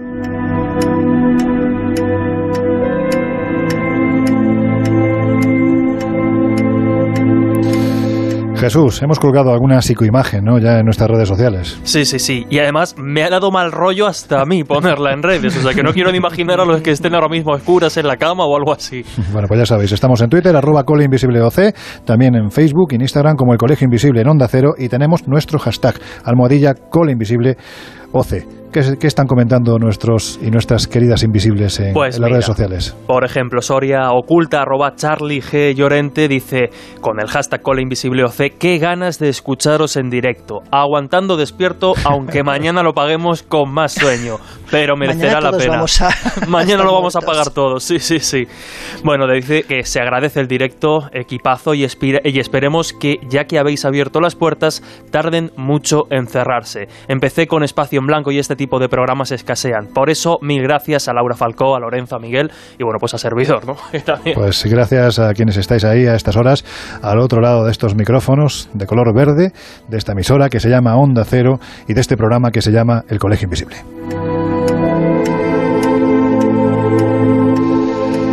Miguel, que andas muy callado. Creo que un poquito más callado de lo habitual, ¿verdad, Laura? Está- No le des pie porque luego ya sabes lo que ocurre, Nah, sí, que no sí, frena, sí, ¿eh? sí, le vamos a dar pie y además que no frene. ¿eh? Yo creo que en los próximos minutos Miguel se va a resarcir porque, como decíamos hace unos minutos precisamente, es uno de los mejores reporteros que hay en España. Para mí, el mejor. Y ya que estamos hablando de la radio, porque en muchos aspectos la radio ha sido protagonista de misterios tan románticos, ¿no? Como lo es el, el propio medio, vamos a hablar de historias que tienen que ver precisamente con el aparato receptor. Cuéntanos, ¿qué es eso de transradio? Bueno, pues básicamente es la utilización de la radio como medio de contacto con el más allá. Y es que a lo largo de la historia los avances técnicos iban en paralelo a la utilización de esos avances técnicos para el contacto con el más allá. Y la radio no fue una excepción. Desde el principio, desde el principio de la aparición del fenómeno psicofónico se utilizó la radio para contactar con el más allá. Es lo que se conoce como transradio, que básicamente consiste en emplear una o varias radios desintonizadas en onda corta, entonces lo que surge es un ruido blanco o un ruido estático, y ese sería, digamos, la portadora, el elemento que utilizarían esas entidades del más allá para comunicarse con nosotros, es decir, modularían ese ruido blanco para dar forma a palabras, a frases, para comunicarse. O sea, sería una, una, franja de sonido neutro, ¿no? Exacto. Una cosa parecida. Y eso es lo que utilizarían las voces. Y, y, como te digo, poca gente sabe que la radio se convirtió en un medio de contacto con el más allá, incluso ya con el principio del fenómeno psicofónico, con lo que acaba de comentar Jesús de las primeras voces psicofónicas que logra Friedrich Jürgenson.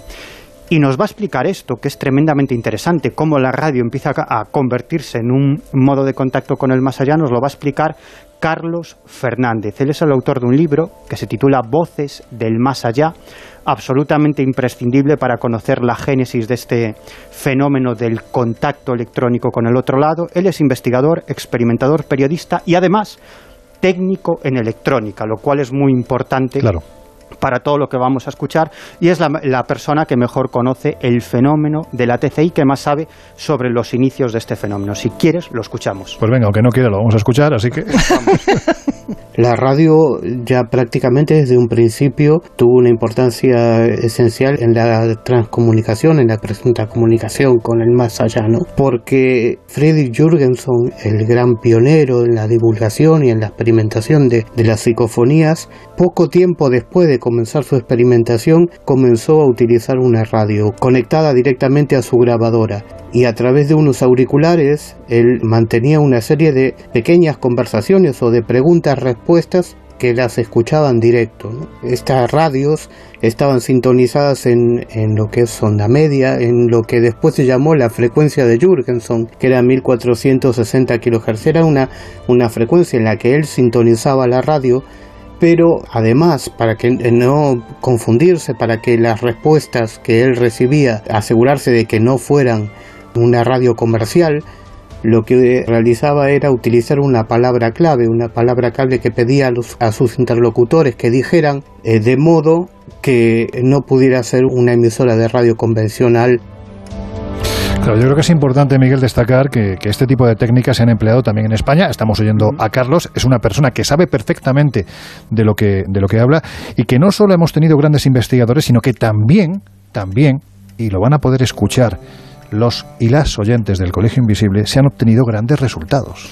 Efectivamente, porque en España, a mediados de los años 90, se crea un grupo de personas que comienzan a experimentar en el campo de la TCI y obtienen una serie de resultados absolutamente impresionantes. Entre esas personas se encontraba la portuguesa Anabela Cardoso, a quien conozco bastante bien y he tenido la oportunidad de entrevistar en varias ocasiones. Ella ahora está jubilada, pero ella fue diplomática de carrera del Ministerio de Asuntos Exteriores de Portugal durante toda su vida, ocupó cargos muy importantes y en ese momento que comenzó a experimentar con otro grupo de gente, ella ocupaba el relevante cargo de cónsul general de Portugal en Galicia, que como digo es un cargo muy importante porque Portugal mantiene eh, relaciones comerciales y políticas con Galicia muy, muy estrechas. Bueno, su honestidad está fuera de toda duda. Y también participaba entre este grupo de transcomunicadores, era el técnico, el encargado de los aparatos técnicos, eh, mi gran amigo, mi hermano, Carlos Fernández, uno de los grandes investigadores de estos temas, él es el más escéptico, el más racional, el más descreído. Es curioso, yo siempre le pregunto que cómo es posible que sea tu mejor amigo, porque es que, sí. es, que es, increíble, Miguel, el gran believer y este las hombre, el gran que pueden escéptico. tener de horas No, y horas Yo he asistido contradiciéndose? y he tenido, de hecho, grandes tertulias con, con Carlos y te aseguro que es una persona muy, pero que muy escéptica. Y eso es lo más interesante, porque él da absoluta fe de que las voces empezaron a comunicarse Claro, claro. A, comu- a comunicarse con ellos. Y además es muy curioso porque y esto, esto es tremendamente alucinante porque las voces empezaron a hablar a través de una radio desintonizada de forma totalmente inesperada. Eso no es lo que buscaban los investigadores. Nos lo cuenta Carlos Fernández. Nos centramos en el tema de las psicofonías. Como habían hecho otros muchos experimentadores, teníamos en cada sesión de experimentación varias radios conectadas, todas ellas desintonizadas en onda corta, y esto aportaba un ruido, digamos como una base, como una portadora sobre la que se modulaban las psicofonías y obtuvimos muchas, muchas inclusiones. En un momento que Anabela Cardoso estaba experimentando ella sola, sorprendentemente eh, las voces comenzaron a surgir a través de la radio directamente. Esto ya no era unas eh, psicofonías como las habituales que todos conocemos, sino que las voces comenzaban a salir en la radio. En aquella primera sesión, en las que las voces hablaban directamente, además con mucha fuerza, hay una serie de mensajes que luego, días posteriores, quizá con menor intensidad, fueron eh, completándose, aportando otro tipo de informaciones. A partir de ese momento comenzó una experimentación continua por parte de Anabela, ya que los aparatos estaban en su casa, y, la, y las voces continuaron durante muchos años y continúan de alguna manera hoy en día también. Miguel, yo sin ánimo de fastidiar ningún argumento, pero en fin, una radio, por muy desintonizada que esté, siempre existe la mínima posibilidad de que se capte alguna emisión. ¿Qué dirías ante esto? Bueno, obviamente siempre hay la posibilidad de que surja alguna emisora de radio. Alguna, sé lo que me vas a contestar y estoy deseando que me lo digas. alguna comunicación entre barcos, eso está claro. Pero en el caso de la transcomunicación instrumental, lo interesante es que se produce un diálogo, es decir, hay pregunta-respuesta e incluso las voces hacen alusión a la vida personal de los investigadores y también hacen alusión a situaciones que están sucediendo en ese momento en la sala donde se está desarrollando la comunicación, con lo cual hablamos de algo más. Con lo cual estamos hablando de una interacción. Claro, es que para mí la diferencia es esa, ¿no? Cuando contestan inteligentemente. ¿Qué te parece? Mira, son las 2 y 42 de la mañana, de la madrugada. Eh, nos quedan 18 minutos para cerrar las puertas del Colegio Invisible. Yo estoy convencido de que nuestros queridos y nuestras queridas invisibles están deseando escuchar voces. ¿Qué te parece si vamos a ello? Pues vamos a ello. Eh, una de las primeras voces que obtiene Anabela Cardoso es en portugués eh, estamos hablando de voces directas de radio donde eh, se da una comunicación, pregunta-respuesta, un diálogo, lo cual es tremendamente interesante. ¿no? Las voces se comunican eh, con Anabela en diferentes idiomas, porque ella es diplomática de carrera, habla bastantes idiomas, pero sobre todo se comunican en portugués y en español. Y a veces, en una misma frase, en portugués y en español. Es decir, que podríamos decir que las voces del más allá hablan en una especie de portuñol. ¿no? en, un dialecto, ¿no? Y, vamos a escuchar, esta, esta es una de las primeras comunicaciones, las voces surgen a través de la radio y dicen lo siguiente. Dicen lo siguiente. Estamos a oír todo. Es decir, estamos a oír todo. Queremos saber do mundo. Queremos oír vuestras cosas. Agora vamos contar con vosco. Ofrecer o que justo Luego hay una serie de frases, Anabela grita, sí, como muy emocionada, y las voces dicen, isto é moito, é moito difícil. Sí que dicen cosas. Y, y Anabela sí, dice, no. non oiso, es decir, no oigo, y las voces le contestan, outro mundo. Si queréis vamos a escucharlo. Es una pasada, vamos a escucharlo. Sí, sí.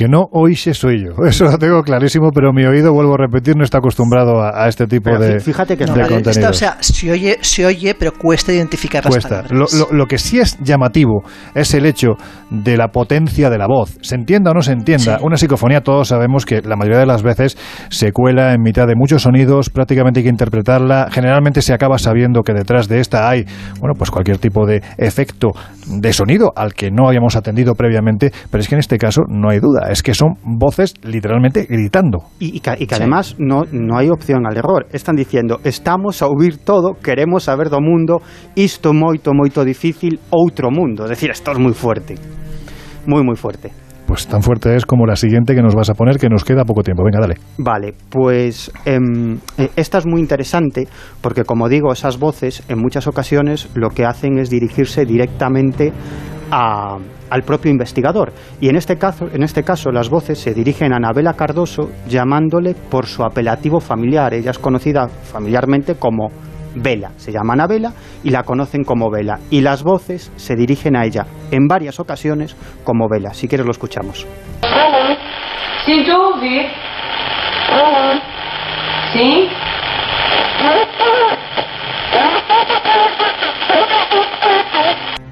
Eso que se ha oído, eso de fondo que está como rompiendo el sonido, es la voz. La voz, la voz que se está comunicando que con procede, ella. vete tú a saber de dónde.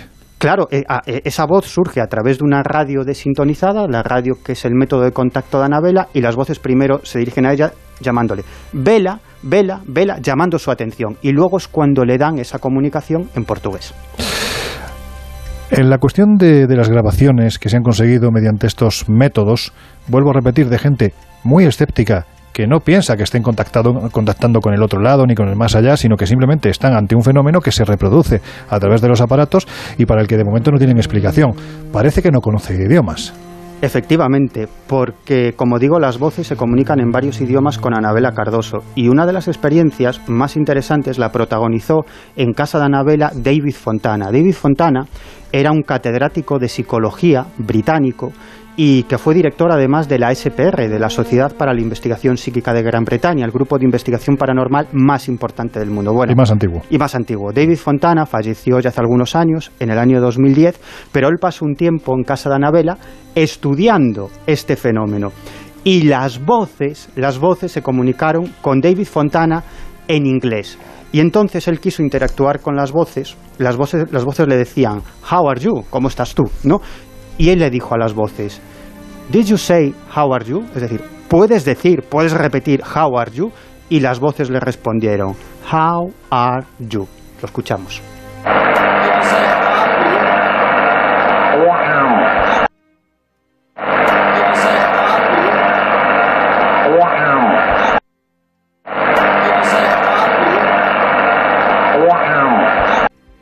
Fíjate que yo, en este caso, que se entiende bastante bien, más que how are you, entiendo who are you, quién eres tú.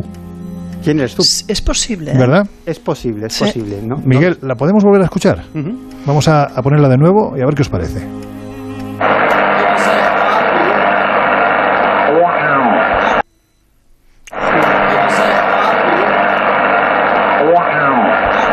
Bueno, hay una mezcla entre el how, el how, Bueno, decir para aquellos que no sepan inglés que how are you quiere decir cómo estás y en cambio who are you es quién, quién eres tú. Claro, esa es, esa es la cuestión, ¿no? Claro, claro. Más. Seguimos. Vale. Eh, otra de las comunicaciones, otra de las voces que recibe Anabela Cardoso. Varios de sus familiares fallecidos aparentemente se pusieron en contacto con ella a través de esa vieja radio desintonizada. Entre otros, su tío, ya fallecido, Miguel Cardoso. Y en esta comunicación le dice en portugués, Sou o tío Miguel Cardoso muerto. Es decir, soy el tío Miguel Cardoso muerto. Lo escuchamos. La escuchamos.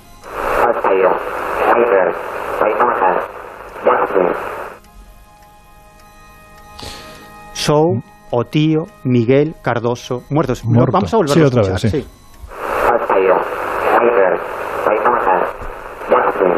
La verdad es que muerto se oye bastante bien. ¿eh? Sí, sí. El resto no sé. pero lo de muerto. En portugués, en portugués está bastante claro. Sou o tío Miguel, Miguel Cardoso. Pero hay más comunicaciones e incluso más interesantes, porque eh, esos comunicantes del otro lado dicen que tienen una misión.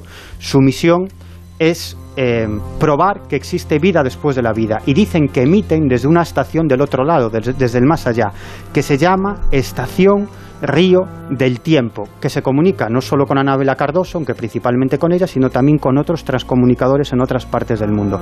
Y en esta voz, esos comunicantes le dicen en portugués, falamos da estação Río do Tempo. Vas ficar ben contenta, aposto. Torre, torre, Río do Tempo. Es decir, falamos de la estación Río del Tiempo, hablamos desde la estación Río del Tiempo, vas a ponerte bien contenta, apuesto. Torre, torre, torre, Río del Tiempo. Lo escuchamos.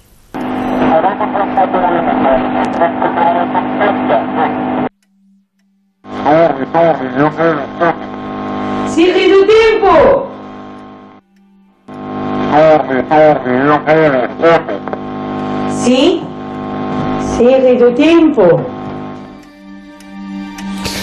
¿Se va entendiendo más o es que mi oído se va acostumbrando más? Pues probablemente que tu oído se va entendiendo más. Bueno, la pregunta de todo esto, la gran pregunta es, ¿cuál es la finalidad del mensaje? ¿Qué información nos transmiten sobre cómo es el más allá? Porque esas voces transmiten bastante información de cómo es el más allá. Y le hemos preguntado a Carlos Fernández. Que antes de ponerlo te diré, Laura, que tenías toda la razón del mundo. Se ha comido todo el tiempo. Claro, si es que era obvio. Sí, pero bueno, con contenidos muy interesantes. Miguel, sigue. Bueno, pues le preguntamos a Carlos, que es el principal estudioso de este fenómeno de la transcomunicación instrumental, en el fondo, ¿qué es lo que transmiten estas voces sobre cómo es el más allá? ¿Qué nos, espera, nos espera después de la muerte según estas voces? Y esto nos contestaba. Hay experimentadores que tienen detalles eh, muy concretos, otros menos, pero en general lo que es común a todos es que es una filosofía o una forma de entender la vida y el más allá muy parecida a lo que conoce una, una rama del, del espiritismo que es el espiritualismo, el espiritualismo inglés sobre todo, muy, muy presente en el norte de Europa y en Estados Unidos y demás. Y es, ¿cómo es el más allá? Pues es también un mundo físico, un mundo físico pero hecho con una materia más leve a la que irían eh, no solo todas las personas fallecidas aquí en la Tierra sino en otros en otros muchos mundos y no solo las personas sino también los animales y las plantas es como un eh, mundo siguiente como un paso más en el camino de la evolución, ¿no? que no terminaría la evolución con el fallecimiento de la persona o del, o del ser aquí en la Tierra, sino que iría a un mundo siguiente con una materia más leve, que también es físico, pero que estaría en un punto del espacio-tiempo diferente al nuestro. A partir de ahí habría otros mundos, incluso más elevados, desde donde se iría ascendiendo o creciendo en la evolución.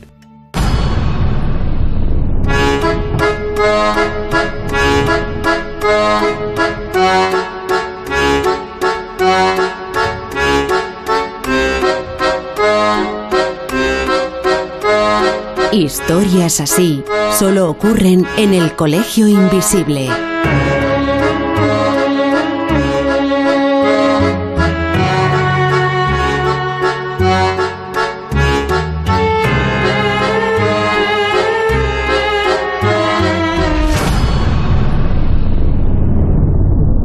Ain't no sunshine when he's gone. Pues venga, que antes de terminar llega el momento de las conclusiones y la verdad yo creo que en este caso me da la sensación de que por mucho que queramos siempre va a prevalecer la emoción por encima de la razón. Ahí va la pregunta. ¿Pensáis que con la TCI, la transcomunicación instrumental, se ha logrado traspasar la altísima barrera que separa esta existencia de otra supuesta existencia que se encuentra más allá de esta vida, Laura? Yo te voy a plantear un nuevo interrogante. Hace poco nos contactó. La gallega, el gallego es Miguel, ¿eh? Bueno, pero es interesante. Mira, nos contactó una persona explicándonos que había conseguido en un sitio donde se supone no había ninguna respuesta, modificando eh, las ondas, que hubieran palabras. Es decir, que igual todavía no hemos descubierto la última coma y igual en espacios donde se supone no hay nada, sí que lo hay. Bueno, pues es una reflexión que daría para que estuviéramos aproximadamente otras dos Sí, horas de programa, otras tres ¿verdad? horas. Sí, sí, sí. Es Así muy que- interesante lo que acaba de decir. Así que yo creo que, en fin, como nos van a quedar No, no, y- muchas y, cosas tengo, y tengo las grabaciones, ¿eh? o sea, os las puedo dejar un día para que las escuchéis porque son muy curiosas. Pues mira, eh, nos van a quedar muchas cosas, muchísimas cosas pendientes en este programa especial que estamos haciendo desde, desde los estudios de Onda Cero, así que será otro de los temas que retomaremos. Miguel, ¿tú qué opinas? Bueno, mm, yo creo que el fenómeno de la transcomunicación instrumental tiene un elemento que lo hace diferente a otros métodos de contacto con el más allá, como puede ser la Ouija o la mediunidad, que es que sea lo que sea, lo que se comunica con nosotros está interaccionando con aparatos electrónicos y dejando un rastro físico de su presencia o de su comunicación. Pero lo que yo sí creo es que la mayoría de los transcomunicadores, hay que decirlo, lo tienen muy claro. Ellos creen que están comunicándose con los fallecidos, con los muertos y lo que les interesa es el mensaje.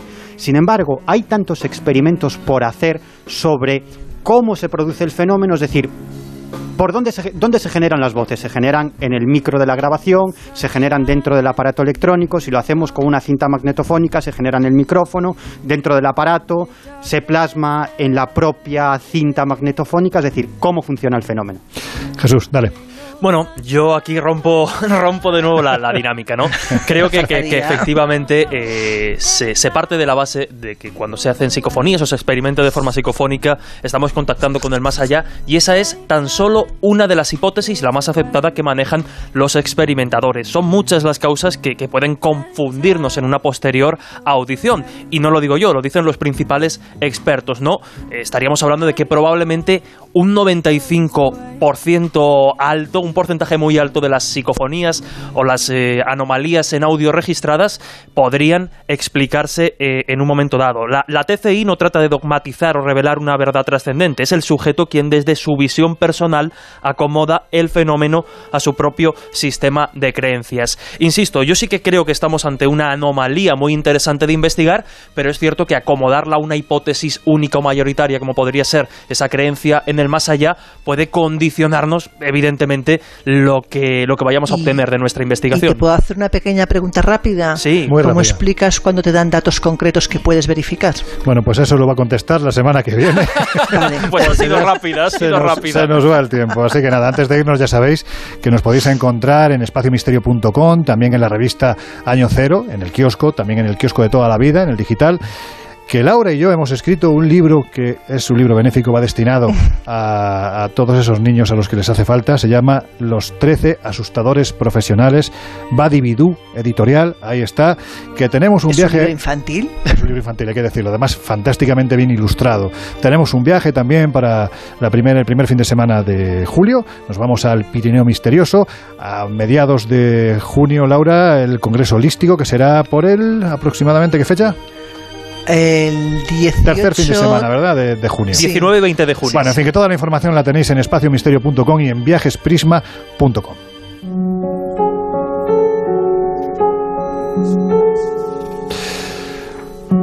Bueno, pues con esta sintonía que llevamos escuchando desde hace ya 65 programas, afrontamos los dos últimos minutos del Colegio Invisible. Chicos, ¿queréis añadir algo más ahora que tenéis oportunidad? Laura. Bueno, simplemente decir que yo creo que el tema de la transcomunicación da para, para no uno, para diez programas. Desde luego que sí, Miguel Pedrero. Eh, a mí me quedan con por lo menos 15 cortes, o sea que tendremos que hacer otro programa. Bueno, pues yo creo que lo que nos queda es eh, dar las gracias a todos los y las invisibles que habéis estado aguantando hasta las 3 de la mañana en este programa especial. Es el primero de muchos que vamos a hacer cada cierto tiempo, porque evidentemente este es un equipo viajero y no vamos a dejar de seguir haciendo esta radio viajera que que tanto nos acabamos gusta. todos sufriendo de insomnio, ¿no? Bueno, pues, pues oye, tampoco está mal si la causa es buena y esto yo creo que es una causa fantástica. Bueno. Dicho lo cual, gracias a todos, a todas por estar ahí. Laura Falcó, ha sido un placer compartir este directo del Colegio Invisible Igualmente. contigo. Nos oímos dentro de siete días. Miguel Pedrero, amigo. No sé si la semana que viene, pero en fin, llegarán más cortes, estoy seguro, y además fantásticos y con el contenido que solo tú eres capaz de conseguir. Pues nada, ahí estaremos. Hasta la próxima. Jesús Ortega, compañero, escéptico, grande entre los grandes. Nos oímos dentro de siete días. Hasta el próximo viaje. Un abrazo. Y a vosotros ya, como decimos siempre, os dejamos en compañía del fantástico José Luis Salas, de su equipo, de sus no sonoras, y nosotros volvemos a abrir las puertas del Colegio Invisible dentro de siete días.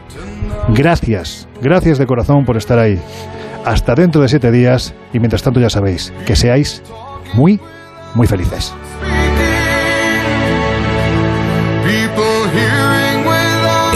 Colegio Invisible. Con Lorenzo Fernández Bueno y Laura Falcó. En Onda Cero.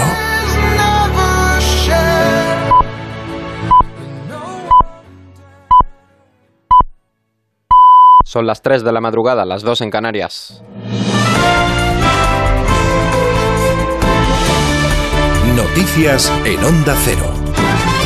Buenas noches. Israel y Hamas confirman un alto el fuego simultáneo en Gaza desde esta madrugada. Después de intensas negociaciones, parece que no hubo acuerdo, pero ambas partes optan por frenar los enfrentamientos. Vuelve a abrirse así un nuevo paréntesis de, de aparente calma después de 11 días de enfrentamientos que se han saldado con al menos 230 vidas palestinas, entre ellas las de 65 niños. El presidente de Estados Unidos, Joe Biden, agradece a Egipto su mediación en el conflicto y asegura que Estados Unidos colaborará en la reconstrucción de Gaza. Añade el presidente norteamericano que su administración continuará trabajando para que palestinos e israelíes vivan seguros por igual. Creo que los palestinos y los israelíes merecen vivir de la misma manera con seguridad y disfrutar el mismo tipo de libertad, prosperidad y democracia. En España la policía lleva recorriendo desde ayer las calles de Ceuta en busca de marroquíes que accedieron a la ciudad de forma irregular durante la crisis fronteriza. El objetivo de estas redadas está siendo el de localizar al mayor número de inmigrantes para proceder a su expulsión. En una entrevista en el diario La Razón, la ministra de Exteriores, Arancha González Laya, dice que están trabajando con Marruecos para que los menores de edad puedan volver con sus familias. Señala Laya que los niños se han visto envueltos en una crisis migratoria que probablemente no entienden. Ahora, ¿qué hacemos en estos momentos? Pues estamos trabajando con Marruecos eh, para que estos niños puedan volver con sus familias. Muchos de estos niños están pidiendo volver con sus familias. Muchas de estas familias están pidiendo que sus hijos vuelvan porque se han visto eh, envueltos en, en una crisis migratoria que probablemente muchos de ellos ni entendieron ni quisieron. Desde la oposición, el líder del Partido Popular, Pablo Casado, responsabiliza a Podemos de la crisis con Marruecos y llama al presidente del Gobierno a romper su acuerdo con el Partido Morado. Añadía Casado que a Pedro Sánchez le queda grande el Gobierno, pero que al menos podría pedir ayuda que a quien le quede el gobierno grande, que, al menos pida ayuda, una ayuda leal. Y es, oiga, vamos a ver cómo se puede hacer con firmeza, en nuestro sitio. A España no se le echan pulsos, pero hombre, tampoco es necesario andar sembrando agravios innecesarios, valga la redundancia, como los que hemos visto por parte de Podemos, sin que el señor Sánchez le llevara la contraria. Y no es una cuestión de esto, no es una cuestión de responsabilidad y de política de Estado. El PP es un partido de Estado. Lo que tenemos que ver es si este gobierno está a la altura del Estado que representa. Este jueves ha tenido lugar la primera jornada del debate de investidura de Per Aragonés en el Parlamento de Cataluña y el candidato de Esquerra Republicana ha sido claro en sus intenciones, culminar la independencia de Cataluña y lograr la amnistía, aunque su intención es sentarse en la mesa de diálogo también con los que quieren seguir formando parte del Estado español, Salvador Illa pide que rebaje sus expectativas. Onda Cero Barcelona, Laura Pons. Pues ha finalizado ya la primera sesión de un debate de investidura que llevará a Per Aragonés al Palau de la Generalitat, un aragonés que se compromete a culminar con el proceso de independencia y que pide al Estado poner en marcha la mesa de diálogo con el objetivo de pactar un referéndum. Quiero hacer como Escocia y me gustaría que el Estado español supiera hacer como el Reino Unido en 2014, ni más ni menos. Y eso que es posible en el Reino Unido tiene que ser posible en el Estado español. Réplica de Salvador Illa, quien pedía a Aragonés que matizara porque ni el referéndum ni la autodeterminación son posibles. Hoy ha hablado de culminar la independencia y eso no pasará. Usted sabe que no pasará. Matice ese compromiso porque sabe que no pasará. Aragones llegará al Palau de la Generalitat gracias a los votos de la CUP y también ahora sí de los de Junts per Catalunya, quienes han lamentado haber tardado en cerrar un acuerdo, pero aseguran que este tiempo de negociación ha permitido superar las desconfianzas. Por otro lado, el presidente del Gobierno, Pedro Sánchez, ha aprovechado este jueves para presentar la Estrategia España 2050, un documento abierto que se someterá a debate para decidir el país que queremos dentro de 30 años. Al, programa de la brújula de Juan Ramón Lucas ha asistido el líder del sindicato UGT, Pepe Álvarez, quien ha dicho que es bueno que un país tenga previsiones, pero que le preocupan más otros aspectos como que, por ejemplo, se derogue la reforma laboral si queremos cambiar el modelo productivo, en paralelo hay que cambiar el modelo de relaciones laborales. Yo a mí me gustaría que pudiéramos copiar, pues no sé, un modelo como el alemán, eh, de estabilidad, de salarios dignos, de productos con de productos con valor añadido y creo que ese es el camino que tenemos que emprender eh, desde el punto de vista de actualización del sistema de relaciones laborales y también desde el punto de vista de derechos eh, y obligaciones de los trabajadores y las trabajadoras. Es todo, más noticias con Carlos Alsina y todo su equipo a las 6, las 5 en Canarias y en todo momento en nuestra página web ondacero.es. Síguenos por internet en ondacero.es.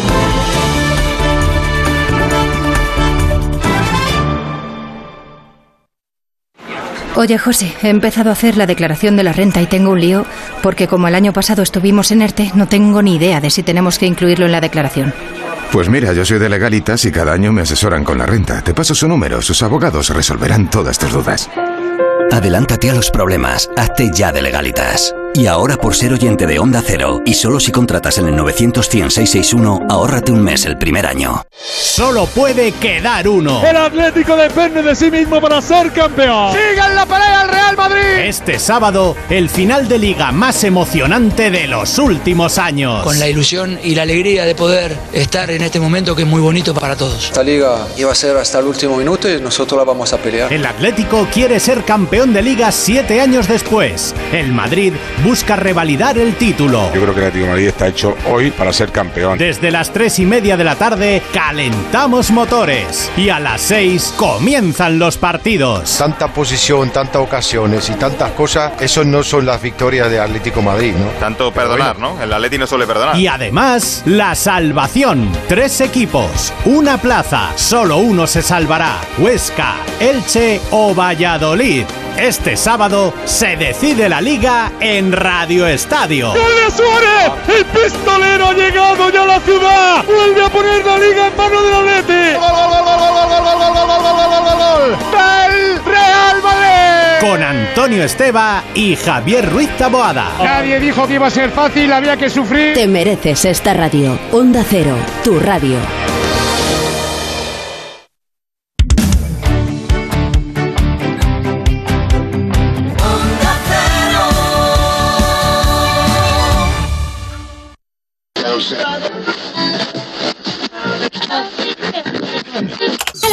Molesta que hayan puesto la radio. ¡Qué horror! ¡Es espantoso! Sé que se sienten confusos pensando qué están haciendo en mitad de la pradera y en mitad de la noche. Puede apostarse el culo. Aquí Radio Fuerzas Armadas de Saigón rock and roleando desde el ta, ta. Ese hombre está rompiendo los discos. No, estamos dentro en 15 segundos. Contrólate, por favor. ¡Ey, tú qué cojones sabes, imbécil triturador de locutores! Eso no es lo que programamos aquí. Presta más atención a tus estudios y menos a la radio. Tú siempre estás escuchando la radio. Es diferente. Nuestras vidas ya están destrozadas. Tú tienes la oportunidad de llegar a ser alguien. Por el poder que me ha sido otorgado por la Comisión Federal de Comunicaciones, mando y ordeno que abras el micrófono como un profesional y empieces con la emisión correspondiente. Desde ese momento quise dedicarme a la radio. De la radio, abuelo, no sonora. En Onda Cero, no sonoras. Gema Ruiz. Buenas madrugadas, son las 3 y 8 minutos, las 2 y 8 en Canarias y aquí comienza la versión express de No Sonoras. Hoy con José Luis Salas de merecido descanso en cuanto a las riendas se refiere porque le escucharemos, pero con un montón de gente que está aquí dando el callo, nuestro equipo. Y es que moveremos las caderas porque estamos ya prácticamente en fin de semana con Francis Guzmán, pero también cocinaremos unas ricas tapas con Antoñín Fariñas. Y cómo no, habrá que darle paso a ellos, a los Ruiners, a ver qué nos cuentan. Y a él le he dejado para el final porque puede que la cosa se complique. Estoy hablando de nuestro auditor de la radio, de Inocencio Urdiales, que en unos minutos, sí, también charlaremos con él.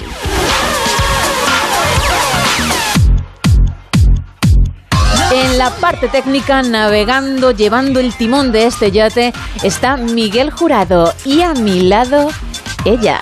Isa Blanco, buenas madrugadas. Muy buenas madrugadas, Gemma, ¿qué tal? ¿Cómo se encuentra la señora? Pues, Señorita. Con ganas de empezar ya, con buena música, con ganas de bailar y sobre todo de aprender algún que otra receta de tapas. Mira, al decírmelo de buena música, a ver, yo me he acordado de que hice una promesa que acabo de incumplir. Ah, ya sé a lo que te refieres. Yo dije en este programa que cada vez que yo estuviese al frente abriríamos con Dire Straits porque todo el mundo, porque no solamente es cosa mía, también de muchos oyentes, queríamos meterte en el mundo de Sí. este grupazo y quise hacerlo, pero hoy no. Has fallado, has fallado, Gemma, has fallado. Hoy traigo otro tema, es de karaoke. Bien, nos gusta eso. Ojo, a veces sube y hay que tener una voz prodigiosa para hacerlo perfectamente. Como nosotras no. Pero es de karaoke y además tiene su punto romántico. Oh, qué Así bonito. que no son los Dire Straits, pero yo creo que voy a acertar. Creo que te va a gustar. Seguro que sí. ¿Sí? Seguro. Lo dices, no sé, como un poco triste. ¿Estás bien? No, no, no, es que echaba de menos a los Dire Straits. Estoy muy metida ahora mismo en el grupo. Entonces, pues bueno. Mira, Miguel Jurado se está riendo porque entiende que eches de menos a Mark Knopfler. Pero hoy, lo siento, Isa. No, no. Tenemos mucho programa por delante y no lo vas a escuchar, ¿vale? Vale, Mark Knopfler es el cantante de los Dire Straits. Muy bien, lo apunto. Madre mía, madre mía, los oyentes del No Sonoras con Isa Blanco. Bueno, Kleenex, porque alguna lágrima por esto del romanticismo vas a soltar. Comenzamos.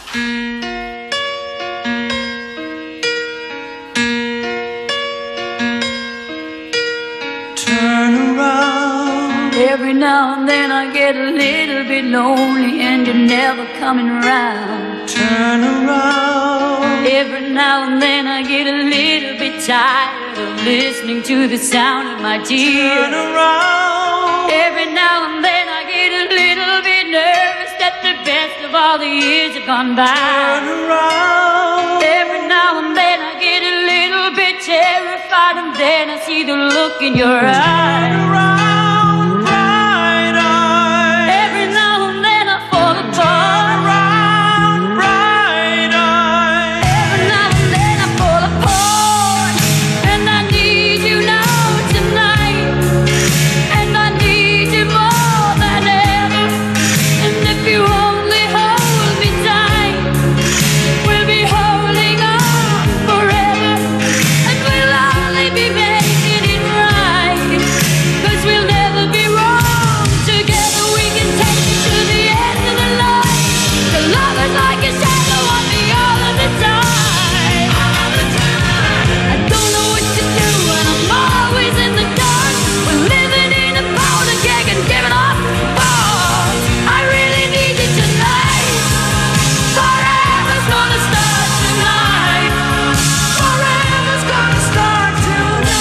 eclipse total de corazón. Isa Blanco, que canta Bonnie Tyler, y yo quería hacer una trampa con Miguel Jurado Ay, porque tú estabas cantando. Sí, los he visto. Y le he hecho yo así la seña en plan, abre, abre, abre el micro, pero eres muy lista y muy cotilla. Nos estabas mirando constantemente, no hemos podido. Ya os conozco. Casi suena la voz de Isa Blanco por Bonnie Tyler en este programa, qué pena. Gracias a Dios que no ha sido así. Te cazaremos. Gracias a que está Bonnie. No tardando te cazaremos. Bueno, son las 3 y 13 minutos, las 2 y 13 en Canarias, y yo creo que es momento de abrir la única taberna de la noche. Aquí abrimos la taberna de redacción, edición Café Express. Comenzamos como siempre, Isa, con la meteorología. Cuéntanos cómo va a estar la cosa en las próximas horas. Pues tenemos por delante un viernes con tiempo estable y con cielos despejados en casi toda España. Respecto a jornadas pasadas, llegan cambios al noroeste del país y a la zona del Cantábrico. Podrá, porque van a tener algunas precipitaciones leves, eso sí, durante la jornada, principalmente a primeras horas del día. Y también en estas mismas zonas notarán cómo los termómetros han bajado, lo que les obligará a olvidarse de las chanclas y la manga corta y decidirse por una sudadera, un jersey y el chubasquero. En cambio, en el resto del país seguirá haciendo calor, por lo que nada de manga larga y mucha protección solar. Nos espera una jornada con máximas de 35 en Córdoba, 32 en Zaragoza y 31 en Toledo y Murcia. Mínimas, eso sí, de 7 en Lugo, Burgos y León, 9 en Pamplona y 12 en Santander. Pero cuidado que mañana el tiempo vendrá con cambios y ahí lo dejo y mañana te lo cuento. Bueno, Cuidado. En breves momentos, que son 24 horas, Eso es. lo que nos acabas de hacer. Ajá. Ay, qué mal llevo yo el calor, Isa Blanco. Yo también, ¿eh? yo lo llevo fatal. Yo me quedaba en un invierno suave o, una, o un inicio de primavera. Yo me quedaba en 19 grados. Sí, muy bien también, claro. Ahí, sí, una primaverita no muy severa. Eso. Pues choca. Bien, ¡pum! desde la lejanía. Eh. Bueno, sí, Venga. eso siempre. ¿Por qué? Pues porque por una vez estamos de acuerdo. Sí. Eso en cuanto a la meteorología y a ver esos cambios que vienen y que nos contarás mañana. Regresamos de nuevo al presente porque tenemos que repasar algunos de los principales periódicos del país. Y comenzamos, como siempre, con la razón. Entrevista a Arancha González Laya, la ministra de Exteriores. No habrá cambio de postura sobre el Sáhara y Marruecos, ha dicho. Plan 2050, jornada de 35 horas, más impuestos y sin vuelos cortos. Sánchez presenta su proyecto de cambio de país a 30 años. Más titulares, un campo de fútbol para acoger a los menas en Ceuta. El ejército despliega tiendas de campaña para los menores, mientras la policía bate las calles para expulsar al resto. E Israel, con este apunte, Isa termino en la portada de La Razón, pacta un alto el fuego con Hamas tras más de 240 muertos. Seguimos con la portada del país. Bruselas advierte a Rabat sobre las ayudas tras la crisis de Ceuta. La Comisión condiciona la asistencia financiera a la protección de las fronteras. Como bien contabas, Israel y Hamas acuerdan un alto el fuego después de 11 días de ataques. La presión de Estados Unidos y la mediación de Egipto detienen las hostilidades. Sánchez plantea una España más rica y más verde, pero envejecida. Y Aragonés promete en su investidura culminar la independencia. Vamos con la portada del Mundo. Díaz y la esposa de Sánchez amadrinan a la rival de COE. Intervienen hoy en la presentación de una nueva patronal alternativa a la tradicional en pleno pulso por la reforma laboral. Más apuntes. España 2050, imaginando una España a la vanguardia mundial. Pedro Sánchez expuso ayer su idea de país para dentro de tres décadas. También Sanidad dará luz verde a las segundas dosis que Madrid pidió hace un mes. Las ayudas directas para empresas en crisis están atascadas desde marzo. Israel pacta con Hamas una tregua tras 11 días de intensos bombardeos y Rabat engañó a los niños vía redes. Cristiano juega en Ceuta. Hizo viral un falso partido de fútbol en la ciudad. Buscaba desestabilizar a España al no poder devolverlos a Marruecos de forma automática. Qué horror. Nos vamos ahora con la portada de ABC. La Unión Europea aprueba el pasaporte COVID con PCR a precios económicos para los viajeros. El nuevo certificado entrará en vigor el 1 de julio y la Comisión financiará el coste de las pruebas con al menos 100 millones de euros. La portada de ABC es una foto de Pedro Sánchez presentando ayer el Plan España 2050 en el Museo Reina Sofía en Madrid y el título dice así, Sánchez huye al 2050. Presenta su agenda para la España de dentro de tres años, se compara con Suárez y apuesta por una nueva transición. En el español, Sánchez, a merced del chantaje al retirar Rabat a su embajadora hasta que Gali salga de España. Las naves de Ceuta donde ningún mena quiere ir. Pruebas de edad, sin camas y baños rotos. Y el pasaporte COVID y la caída de muertos y casos adelantan la recuperación económica al verano. Dos apuntes en el confidencial. Israel y Hamas anuncian un alto al fuego tras 11 días de operación militar en Gaza y el gobierno avisa habrá que consumir menos carne, ropa, electrónica y viajes. Vamos ahora con el Independiente. La incidencia y las muertes siguen cayendo 11 días después del fin del estado de alarma. Esquerra Republicana se compromete a culminar la independencia y convocar un nuevo referéndum en Cataluña. Sánchez compara su plan 2050 con la transición y lo abre al diálogo nacional. Y Marruecos retira a su embajadora mientras siga en España el líder del Frente Polisario. Y cerramos con el economista. Sánchez imagina un paro del 7% con un 50% más de productividad. Banca y empresa dan la espalda al Plan España 2050 de Iván Redondo. La gran industria se une para tratar de frenar el céntimo verde. Rivera propone una tasa para las nuevas renovables y el estrecho separa dos economías con un 90% de diferencia de renta, de 30.360 dólares per cápita a solo 3.190. Eso en cuanto a las portadas, pero ahora nos vamos con lo que nosotros llamamos la otra portada, con una buena noticia curiosa del Teletripi. Pues nos vamos a ir hasta Florida, hasta Estados Unidos, Vale. porque una familia se ha quedado todo el día metida en casa por culpa de un animalito. Cuando digo un animalito hablo de un caimán que decidió pasar el día pues en el porche de esta casa y claro, la familia no tenía manera de salir a la calle porque el bichito, el bichito era grande con unos dientes simpáticos, decidió que pues la puerta le gustaba, que daba ahí el sol, que estaba a gusto, que estaba tomando el sol, que nadie le molestaba y que era un sitio ideal para pasar el día. Uno de los chavales de la casa, el hijo pequeño, fue a salir por la puerta y dio un portazo, porque hay un vídeo de, las- de seguridad, dio un portazo cuando vio al caimán en la puerta mirarle y decirle, para adentro ¿Dó- otra vez, dónde vas? que te. Así que se han pasado pues toda la jornada subiendo vídeos a redes sociales, unos vídeos obviamente que se han vuelto virales, enseñando cómo el caimán se tomaba unas siestas tranquilamente en la puerta de su casa y que hasta ya entrada la noche no decidió volver a irse por ahí y fue cuando ellos pudieron salir tranquilamente sin miedo a ser mordidos en los tobillos. Esto si en vez de en Florida fuese, por ejemplo, en Écija, en Sevilla, pues no pasaría nada, porque como habría fuera 45 grados, Sí. tú pensarías, bueno, pues que se torre el caimán, Que que, yo ahí, sí. voy a tener que salir de noche igualmente, ¿no? A tomar algo, si no quiero morir con tanto solo, derretirme. Pero en Florida, ¿En ya es un día perdido y eso mm, suponiendo que efectivamente se dé media vuelta y se largue, que igual se queda ahí en un ladito, apartado, esperando un nuevo sunny day, un Y- día soleado. Y cuidado que no quiera volver, que le ha gustado la casa Por y eso. hecho voy a alquilarla, me voy a quedar aquí en este porche. Claro. Veremos si Que- tienen nuevas noticias. que salgas a tirar la basura a las 12 de la noche y ahí esté él esperando el bichito para que llegue el amanecer y vuelta a empezar. Bueno, eso en cuanto al teletripi. Nos vamos ahora con amor en el faranduleo. Uy, sí, has ver. visto qué intro te he Qué hecho. bonito. Vamos a hablar de algo que prácticamente ya se sabía porque la prensa había publicado varias imágenes de los dos juntos anteriormente. Muy acaramelados. Estoy hablando de los cantantes Rihanna y ASAP Rocky, del cual no tengo Ni idea. ni idea, no lo conozco, no conozco su música, pero sé que hasta el momento era muy amigo de Rihanna.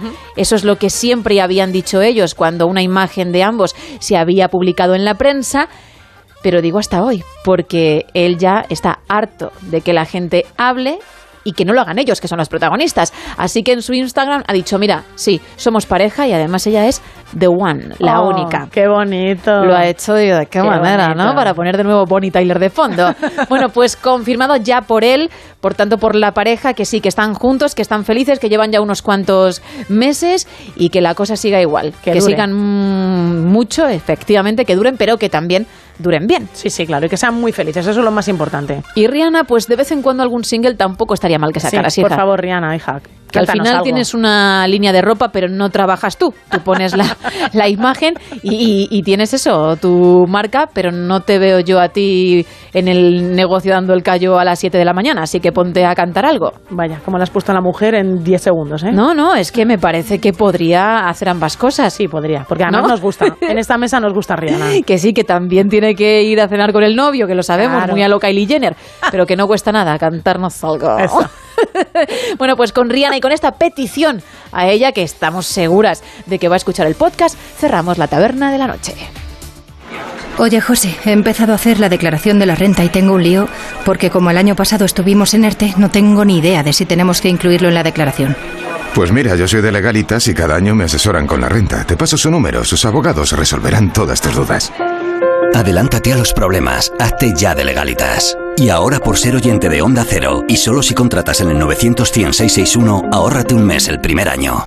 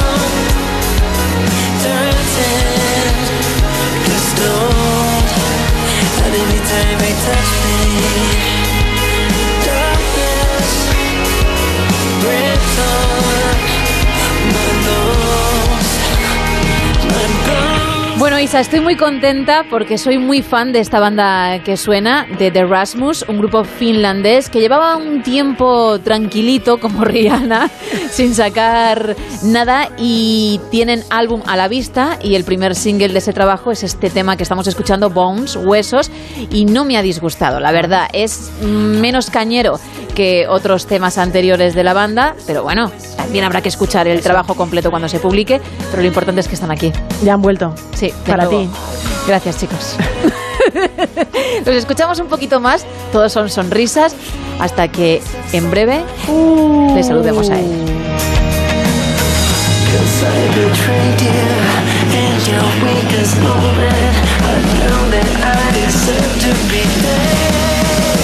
And every time you kiss me,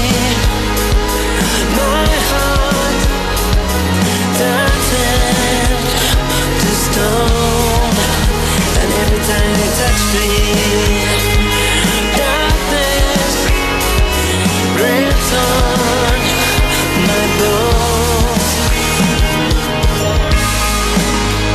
Bueno, a ver, me estoy preparando. No creas, ¿eh? Estoy nerviosa, a pesar de que con nosotras siempre se porta bien, pero...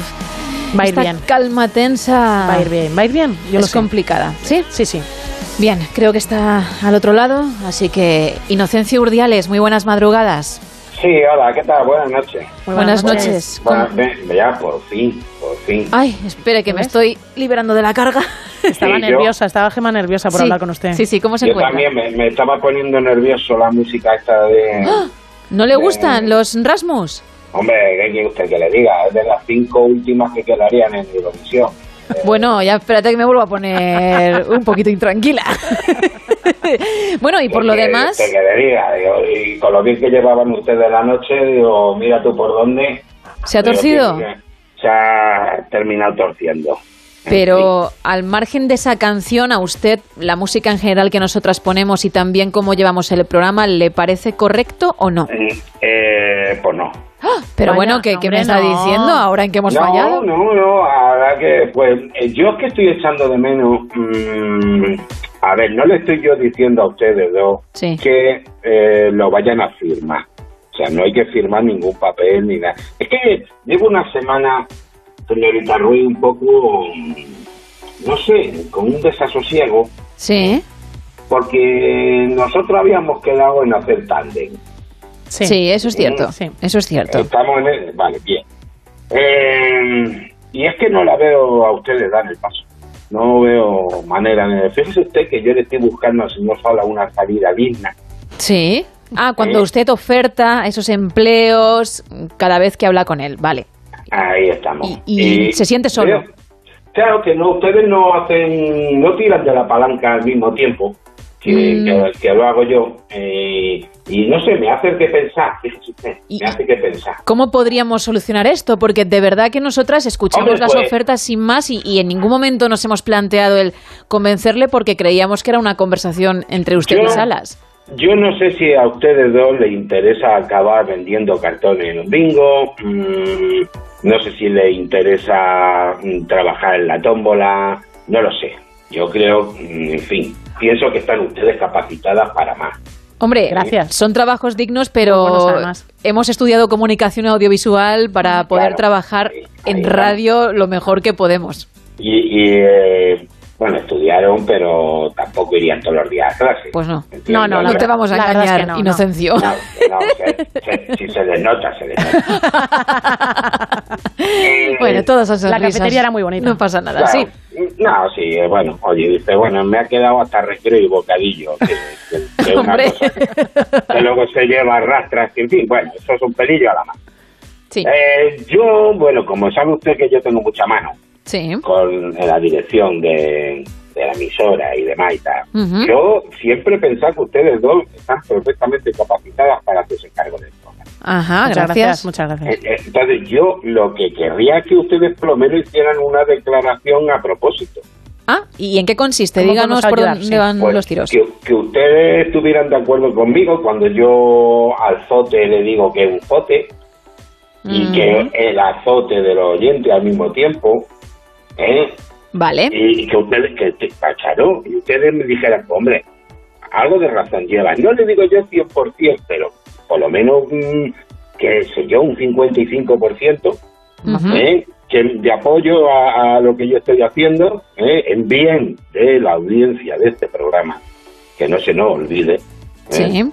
Y ustedes, pues, bueno, pues echamos a este hombre, quedan ustedes al cargo del programa y todos felices. Vamos a hacer una cosa. Usted nos A está ver. pidiendo apoyo la próxima vez que hable con Salas para hacer piña. Yo voy a recordar el número de WhatsApp de este programa para que los oyentes que se quieran sumar a esa Estaría- causa estaría nos bien. lo hagan saber. Claro. ¿Le parece? Exactamente, exactamente. a ver de qué lado se decantan, que yo lo sé. Aquí, y, y no va a haber ni, ni pucherazo ni nada de nada. O sea, es que el voto va a ser limpio, la gente va a hablar con completa libertad, que se lleva ahora muy de moda, tal, lo de la libertad también. Y ya verán ustedes cómo tenemos yo razón y nos apañamos entre los tres. Yo dejo, yo, yo dejo el espacio abierto para que la gente. 682 472 555. Ese es nuestro WhatsApp. Dinos en ¿Puedes estos repetir lo que, que lo Sí, ap- apunta Inocencio, Sí, usted sí. con papel y boli como antaño. 682-472-555. Dinos, tú que nos escuchas, si quieres hacer piña a favor de Inocencio Urdiales y en contra de Salas o no. Salas Forever. Claro, Sali- ¿Cómo se dirían? Los Salaiers.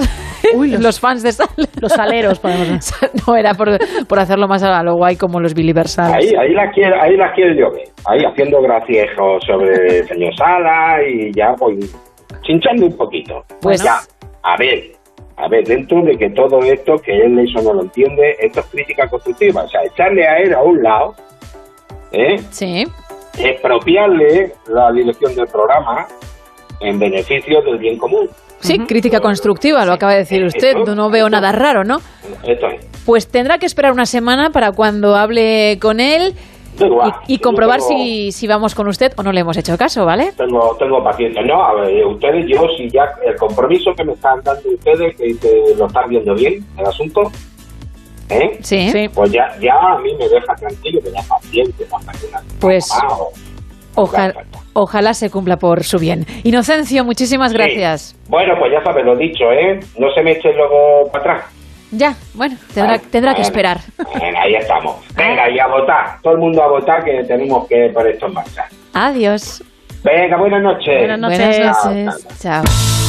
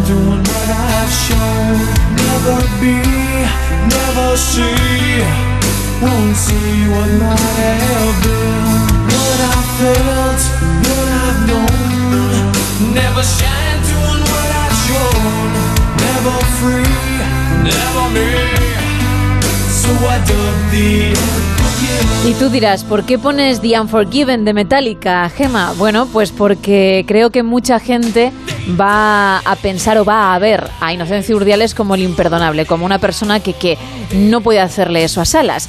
Pero, claro, vamos a votar democráticamente es. y por eso hemos dado ese WhatsApp 682-472-555. ¿A favor del auditor de la radio o a favor de Salas? Tú eliges.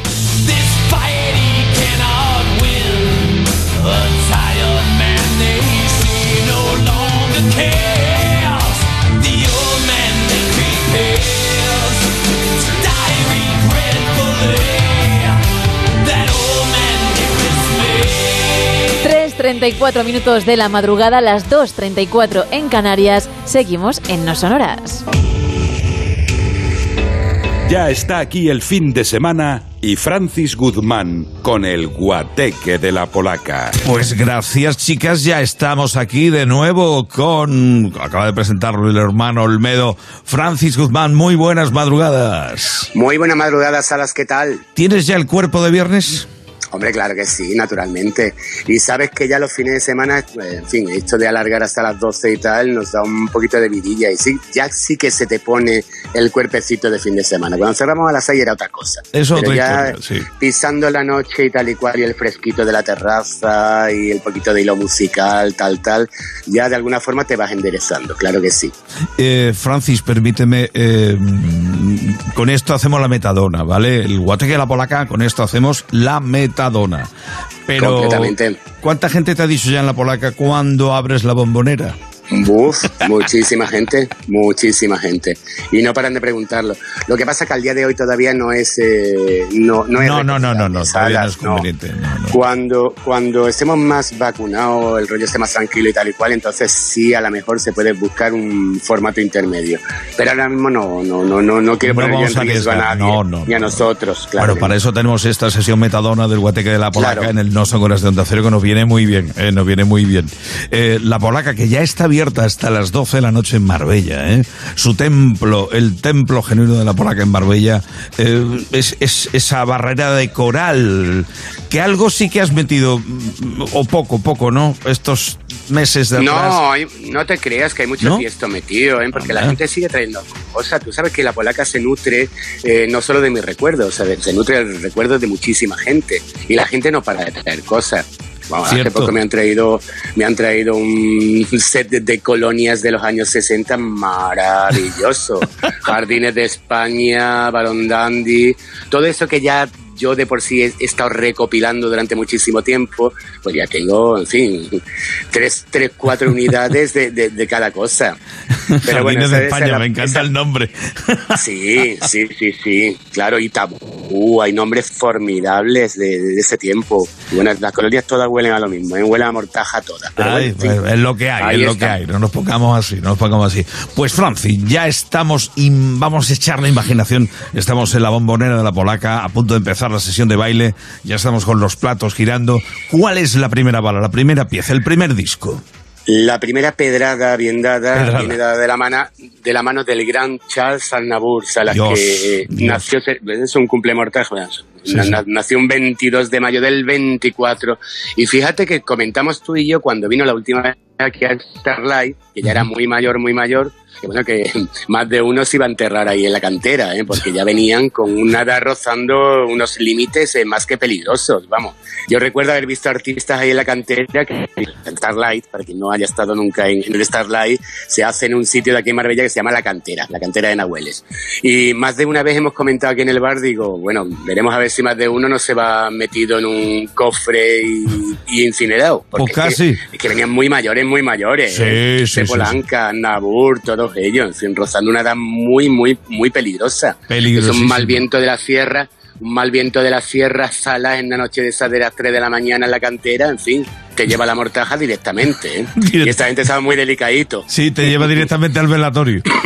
Ande que no. Que Bueno, no. pues vamos a echar para recordarlo porque este tío ha sido muy grande, muy grande, muy grande. ¿eh? Enorme. Tiene una producción maravillosa, extensísima y con cosas muy desconocidas y muy bonitas como este mm, Nunca Más, que es una auténtica preciosidad, y un tema épico, muy redondo y cantado en español, que eso a mí, mm, en fin, me enternece profundamente.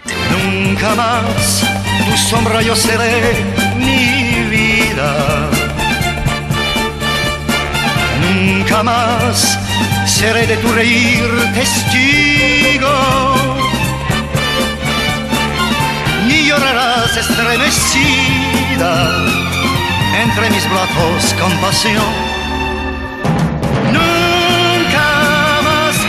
Sin ti yo podré dormir y tampoco podré vivir, ni nos verán de nuevo juntos.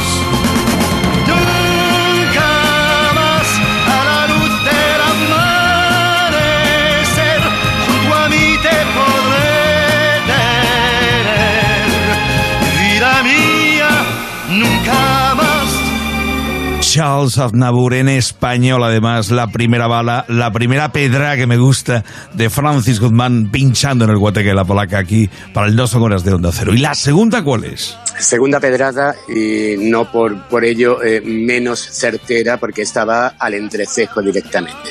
A ver. Eh, Sabes que el laboratorio Pfizer eh, dijo hace poco, hace poco que tuviesen muchísimo cuidado toda persona que se hubiese metido colágeno o botox, porque uno de los efectos secundarios de la Pfizer era que se te podía hinchar la cara. Yo creo que a esta señora eh, no le habrán puesto la Pfizer porque ella retuche no está lo siguiente. O sea ella tiene ella tiene un máster de chapa y pintura hecha desde que tenía 25 años. Estamos hablando de Cher que cumple 75 años esta semana. Así que con Cher nos vamos a su casa a ese llévame a casa maravilloso que tanto ponemos en la bombonera y desde aquí bueno, en fin si, si, si por casualidad nos escuchase en fin, desearle un, un feliz cumpleaños de, a todo lo grande. Take me home con Cher. Take me home, take me home. Wanna feel you close to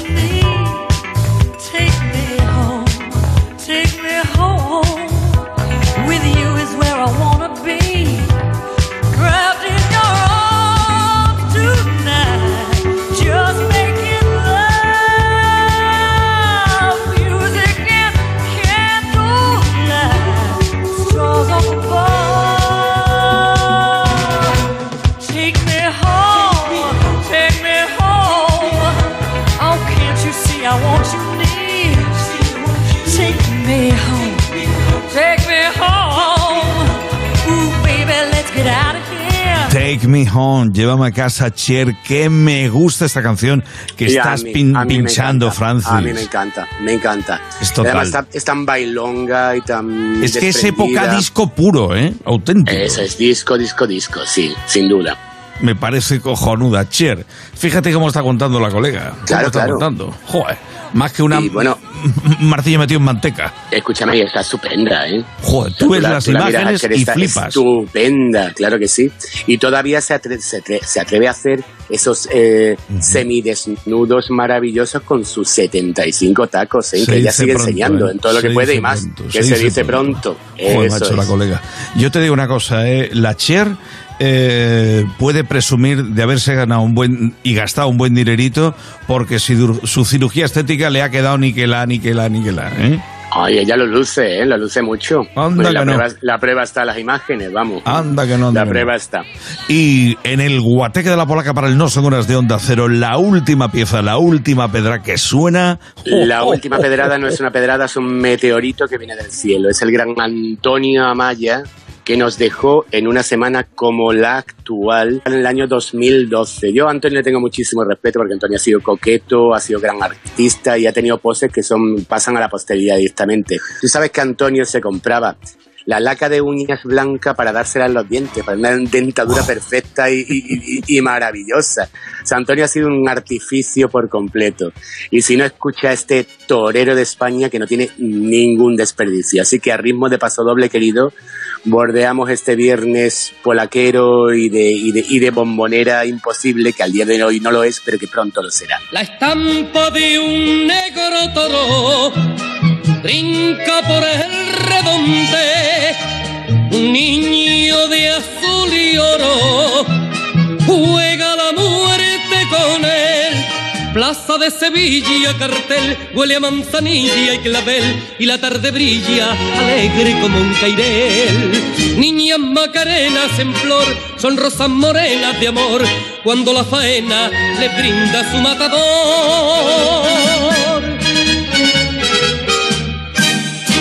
Yo soy torero de España, juego con el toro a la limón y mi capote lo engaña poniendo al rojo mi corazón. Yo soy torero de España y un español por deber o tiene que morir o tiene que vencer cuando lo están mirando los ojos negros de una mujer. Menudo torero de España sonando en el guateque de la polaca el No Son Horas de Onda Cero. Don Antonio, ¿eh? Menudo paso doble de tronío que has elegido al cierre, ¿eh, Francis? Don Antonio, don Antonio, don Antonio formidable. ¿sabes? Tú sabes que yo hago de vez en cuando hago sesiones aquí abajo cuando vamos a escuchar eh, algo temático. Y hace poco hizo una sesión de, de una mañana entera, eh, poniendo a Antonio Amaya. Y lo de Antonio es, lo de Antonio es eh, de una valentía tremenda. Tú escuchas los éxitos de Antonio uno por uno, las letras de Antonio en ese tiempo, con todo lo que dice Antonio y con ese, mm, digamos que, mm, derrapeo lateral que tiene con su vocecita y, te quedas, y te quedas como un poco, en fin, grande, muy grande, don Antonio Amaya. El, el derrapeo, el derrapeo auténtico. Ojo, tiene su Hombre. mérito por lo que estás diciendo, ¿eh? En aquella Claro que sí, en época, a ver qué valiente tiempo, se claro. ponía a decir, aquí estoy yo, y así soy yo. Efectivamente, efectivamente. Eso hay que darle una miradilla, ¿eh? Eso, eso hay sí que, que es echarle, hay valor. que echarle valentía, hay que echarle sí que valor, ¿eh? mucha valentía. Oye, quiero preguntarte que hace tiempo no lo hago por la musa de la polaca, Bebita Benagalbón. ¿Qué tal sigue la diva? Pues Pepita está estupenda, o sea, está, mm, se ha puesto ya la primera dosis de la mala, de AstraZeneca. De la mala. Y ella, claro, y ella cuando le preguntas eh, si está vacunada o no, te- lo que te dice, te dice una, una, una barbaridad. Dice, sí, me he puesto la primera, me faltan dos todavía. imagínatelo, imagínatelo. La primera ya me la he puesto, pero me Sí. faltan dos. dos. me Y faltan dos. Eh. Y a ver el, el guayabo o el, como dices tú, el... A ver quién remata. A A ver ver quién quién remata. Es tremendo. Bueno, Francis, oye, que tengas un fantástico fin de semana. La Polaca está abierta para el personal eh, que se pueda acercar a Marbella. Es el templo de la posmodernidad, retroposmodernidad, eh, que diríamos, y darle las gracias a Francis por acercarse a la radio y compartir esta mijita de Polaca. Gracias a ti, querido, por, eh, por facilitarme este, este rollo terapéutico de sacar las bateas eh, dos veces a la semana y bueno, y retomar de alguna forma la dinámica de la bombonera, aunque sea de forma virtual. Por lo menos, algo es algo. Oye, como siempre te digo todos los viernes, hay que disfrutar. Donde veas el boquete. Naturalmente, Oh. Salas, naturalmente. Donde aparezca el boquete hay que apretar, apretar mucho porque esto es un paseillo, Salas, y los días pasan y nosotros vamos pasando con los días. Cierto. Así que, hijo mío, esto es así. Hay que disfrutar, hay que disfrutar y muchísimo, mucho, mucho, mucho. Francis, lo dicho, hasta la semana que viene. Un saludo, Salas. Cuando lo están mirando los ojos negros No son horas. 3.47 minutos, las 2 y 47 en Canarias. Isa, después del buen rollo de Francis Guzmán y José Luis Salas, llegan ellos y me espero cualquier cosa. No sé por dónde van a ir los tiros, si bueno, malo, regular. Como siempre, raros, raros, raros. Vamos a ver qué nos cuentan. Son ellos, los Ruiners. Y comenzamos hoy hablando del carril saludable, que es eh, el cacho de paseo ese que le han puesto unos pivotes y unos maceteros, pero que va andando tragando humo de tubo de escape sin criterio. Genera polémica, ahora este carril saludable genera polémica con los patinetes. El tema es que los patinetes van por el cacho ese del paseo y los peatones también, gran polémica. Debate de altura. ¿Deben los patinetes circular por un carril saludable habida cuenta de, de que lo hacen a velocidades distintas? Sacamos nuestros micrófonos a la calle para conocer eh, qué piensan. Que tengas tú que salir aquí a pasear a gusto por tu carril saludable, a desconectar, a este remanso de paz, que te sientes como en el campo y te pase un patinete al lado, de verdad. Decimos de los políticos, pero nosotros también ya es que nos vale, ¿eh? ¿Pues qué voy a opinar, loco? No me ves que voy en patinete. Estoy a favor de la consistencia patinete peatón, patinete peatón. Esto es un cachondeo, así te lo digo, así de claro. No respetas nada. ¿Qué estás diciendo tú? La constitución nos ampara. Que por aquí no puedes pasar con el cacharro ese, hombre. Ahí tienes la acera, por aquí también podemos pasar nosotros. Lo primero fue Zapatero con el efecto llamada y ahora los hijos de aquellos que trajo Zapatero no nos dejan pasear. ¡No, Dios! ¡Dios! ¡Cuidado! Cuidado, ¡Me virgen! se mata. ¡Te va el coche! Se mata. Madre mía. ¡Yo, yo, yo, no! ¡No! ¡Ha salido volando una pierna!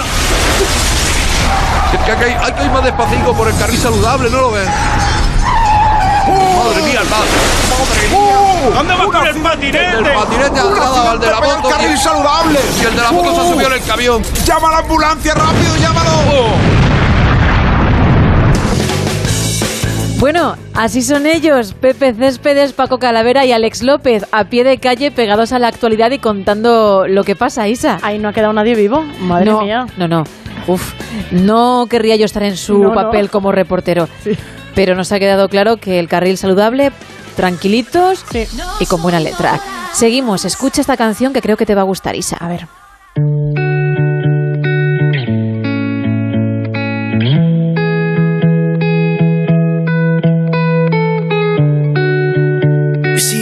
Every time you turn the TV on. It's in every other line in all your favorite songs. It's something you can't find, but oh, you know you want that kind of love. You know the feeling, and you wanna feel it. You know what you're missing, and you want that love. You don't know you need it until you need it. So baby, just hit me. And you want that love, so love,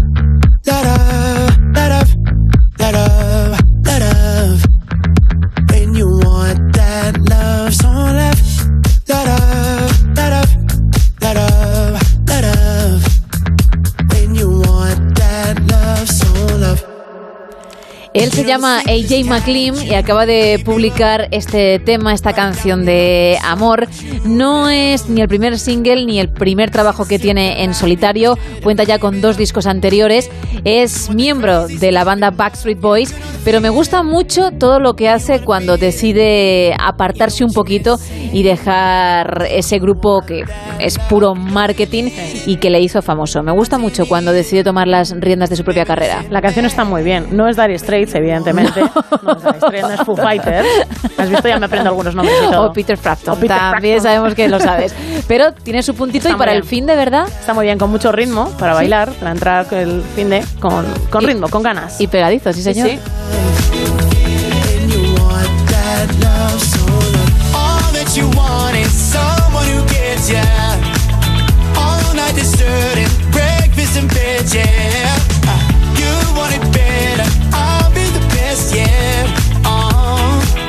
Cause I'll give you crazy, stupid love.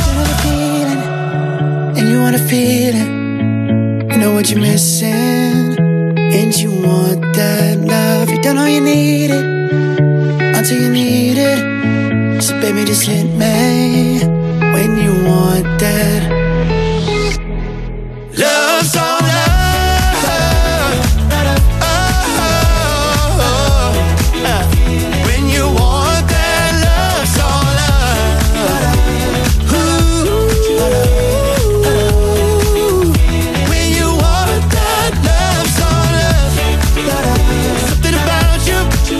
Hoy Salas está descansando, no está llevando las riendas del programa, pero sí está por aquí, estamos escuchándole, lo hemos hecho con Francis Guzmán y sé que ya está preparado con Antoñín Fariñas porque van a ponernos encima de la mesa unas tapas riquísimas para el fin de semana. Todo tuyo, Salas. Y de nuevo en el No Seguras, aquí la fotocopia del Salas me cuelo. Gracias, Gema, gracias, Isa, porque es que tengo que saludar a mi querido Antoñín Fariñas con las tapas. Hola, tía mala, que alegría de escucharte, me estás matando, no, no, no me dejas ni lavarme los dientes, petarda. Bueno, las horas que son, que no son horas, así de claro. Venga, vámonos de tapas contigo. La primera en la frente. Cogemos una alcachofa de lata, le metemos dentro, a unas le metemos un poquito de salmón ahumado y a otras le metemos un poquito de anchoa. La vamos a pasar por una masa hecha con cerveza muy fría y harina de tempura. Cogemos, la freímos un buen aceite y vamos a va. Uy, por Dios, la primera me ha encantado. Dame la segunda. Cogemos morcilla de león, la de- desmenuzamos, la envolvemos en pasta brie. Una vez que está envuelta en pasta brie, la vamos a freír. Y le vamos a poner por encima, para acompañarla, un poquito de mermelada de tomate. ¡Wow! Estás que te sale. Dame la tercera, a ver si sigues.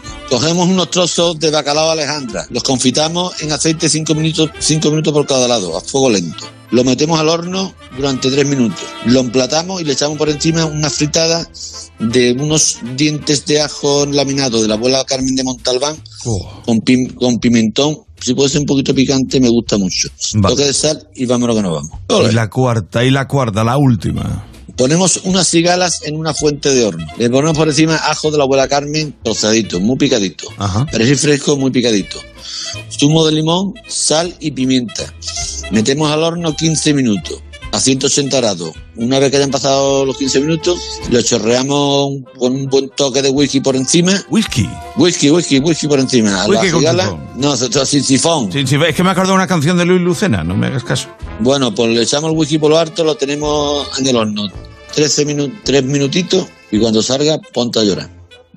Vale, me, to- me lo quedo, me lo quedo para mí, para mí, para mí. Fácil, ¿no? Anda que no, anda que no. Bueno, llega el momento esperadísimo de los saludos de Antonín Fariñas. Saludo a mi amigo José Luis Reporedo, que es restaurador y empresario del puerto.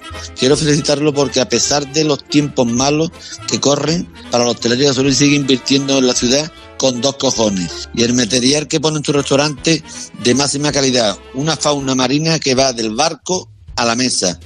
Felicidades porque todo lo que está haciendo lo está haciendo fenomenal. Con los tiempos que están corriendo. Ahí tiene su restaurante La Venecia, el restaur- restaurante La Venecia, el, restaurante náutico La Venecia y el Par Royal que se ha gastado una fortuna porque la ha decorado, ha invertido que es una preciosidad, las copas te las sirven en un cristal magnífico, el personal es magnífico y quiero felicitar a José Luis Reboledo porque los cojones que le ha echado, como está cayendo lo que está cayendo, pues oye, mi, mi admiración para él. Cuando venga al puerto te llevaré a verlo, porque además es una grandísima persona. Y cómo no, voy mandando mi Todo ello, permíteme, en el puerto de Santa María. ¿eh? Sí, tiene la Venecia en la Plaza de la Jalera, la restaurante La Venecia en el Náutico, el Royal en la Plaza de la Jalera. Toma ya, toma ya. Y además es muy buena gente, muy trabajador. Nada, aquí las cosas no son gratis. y le qué mando mi abrazo, mi, mi- mi abrazo y mi admiración. Y cómo no, mi abrazo y mi admiración para todos los hombres y mujeres de la Guardia Civil que seguro que lo gustarán ir a la Venecia a tomarse un pasito. ¡Viva la Guardia Civil! ¡Viva la Guardia Civil! Y viva la Guardia Civil. ¿Y ¿Sabes lo que te digo a ti, guapa? Llega el momento del mariconeo. Que como estamos en el puerto de Santa María, Ya. A ver, los barquitos, ¿no? A ver los barquitos por la Bajamar. Pero una fa- y farditas de tabla cada una de nosotros. Fardi- ¿no? farita de tabla inglesa con tacones. Y cuando vengan los barcos, taconazo en el culo y diciéndole, bienvenida a la marinería. Adiós, maricón. Con ese rumbo hermoso con que cruzas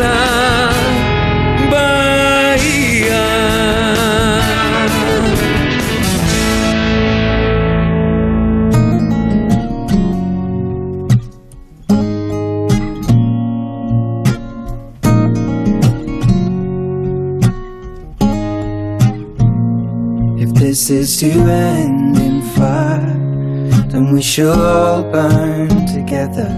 Watch the flames climb high into the night. Suena ya la sintonía de cierre que yo empleo cuando presento el programa, cuando hay que bajar el telón. Es Icy Fire, que nos lo pregunta mucha gente, de Ed Sheeran, que está a puntito, Isa, de sacar un disco. Qué ganas. Mira que tiene discos buenos, tiene canciones buenísimas, pero ya se nos ha hecho a los fans como mucho tiempo, ¿no? Esperando, aunque ha sacado una canción hace este año, sacó una Sí, canción. hace un par de meses, yo creo, tres, sí. Pero ya hay muchas ganas de escuchar un disco de este chico que tiene un arte, que, tiene un- que sabe hacer unas letras espectaculares. Tiene mucho talento y ha tenido, como tú dices, mucho tiempo para prepararlo en condiciones y creo que dentro de poco, como comentaba, lo veremos, Veremos ese disco ya en el mercado.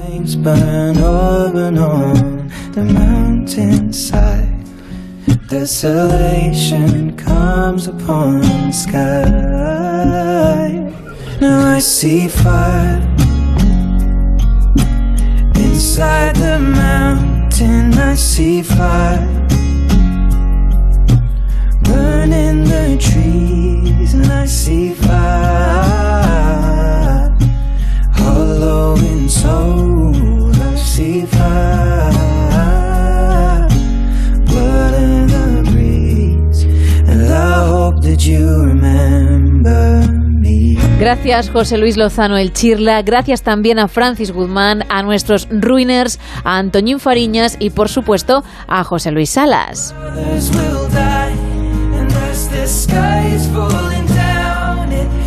Into this lonely town,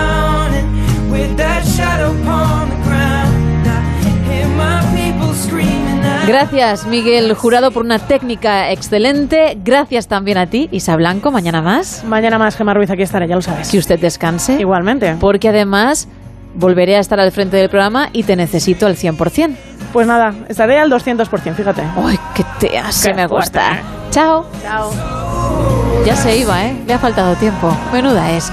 Bueno, gracias también a ti por haber estado al otro lado. Y como le comentaba a Isa, mañana tendremos una nueva cita. Te esperamos a las 3 de la madrugada, a las 2 en Canarias. No nos faltes en nuestra versión express de sábado. Adiós.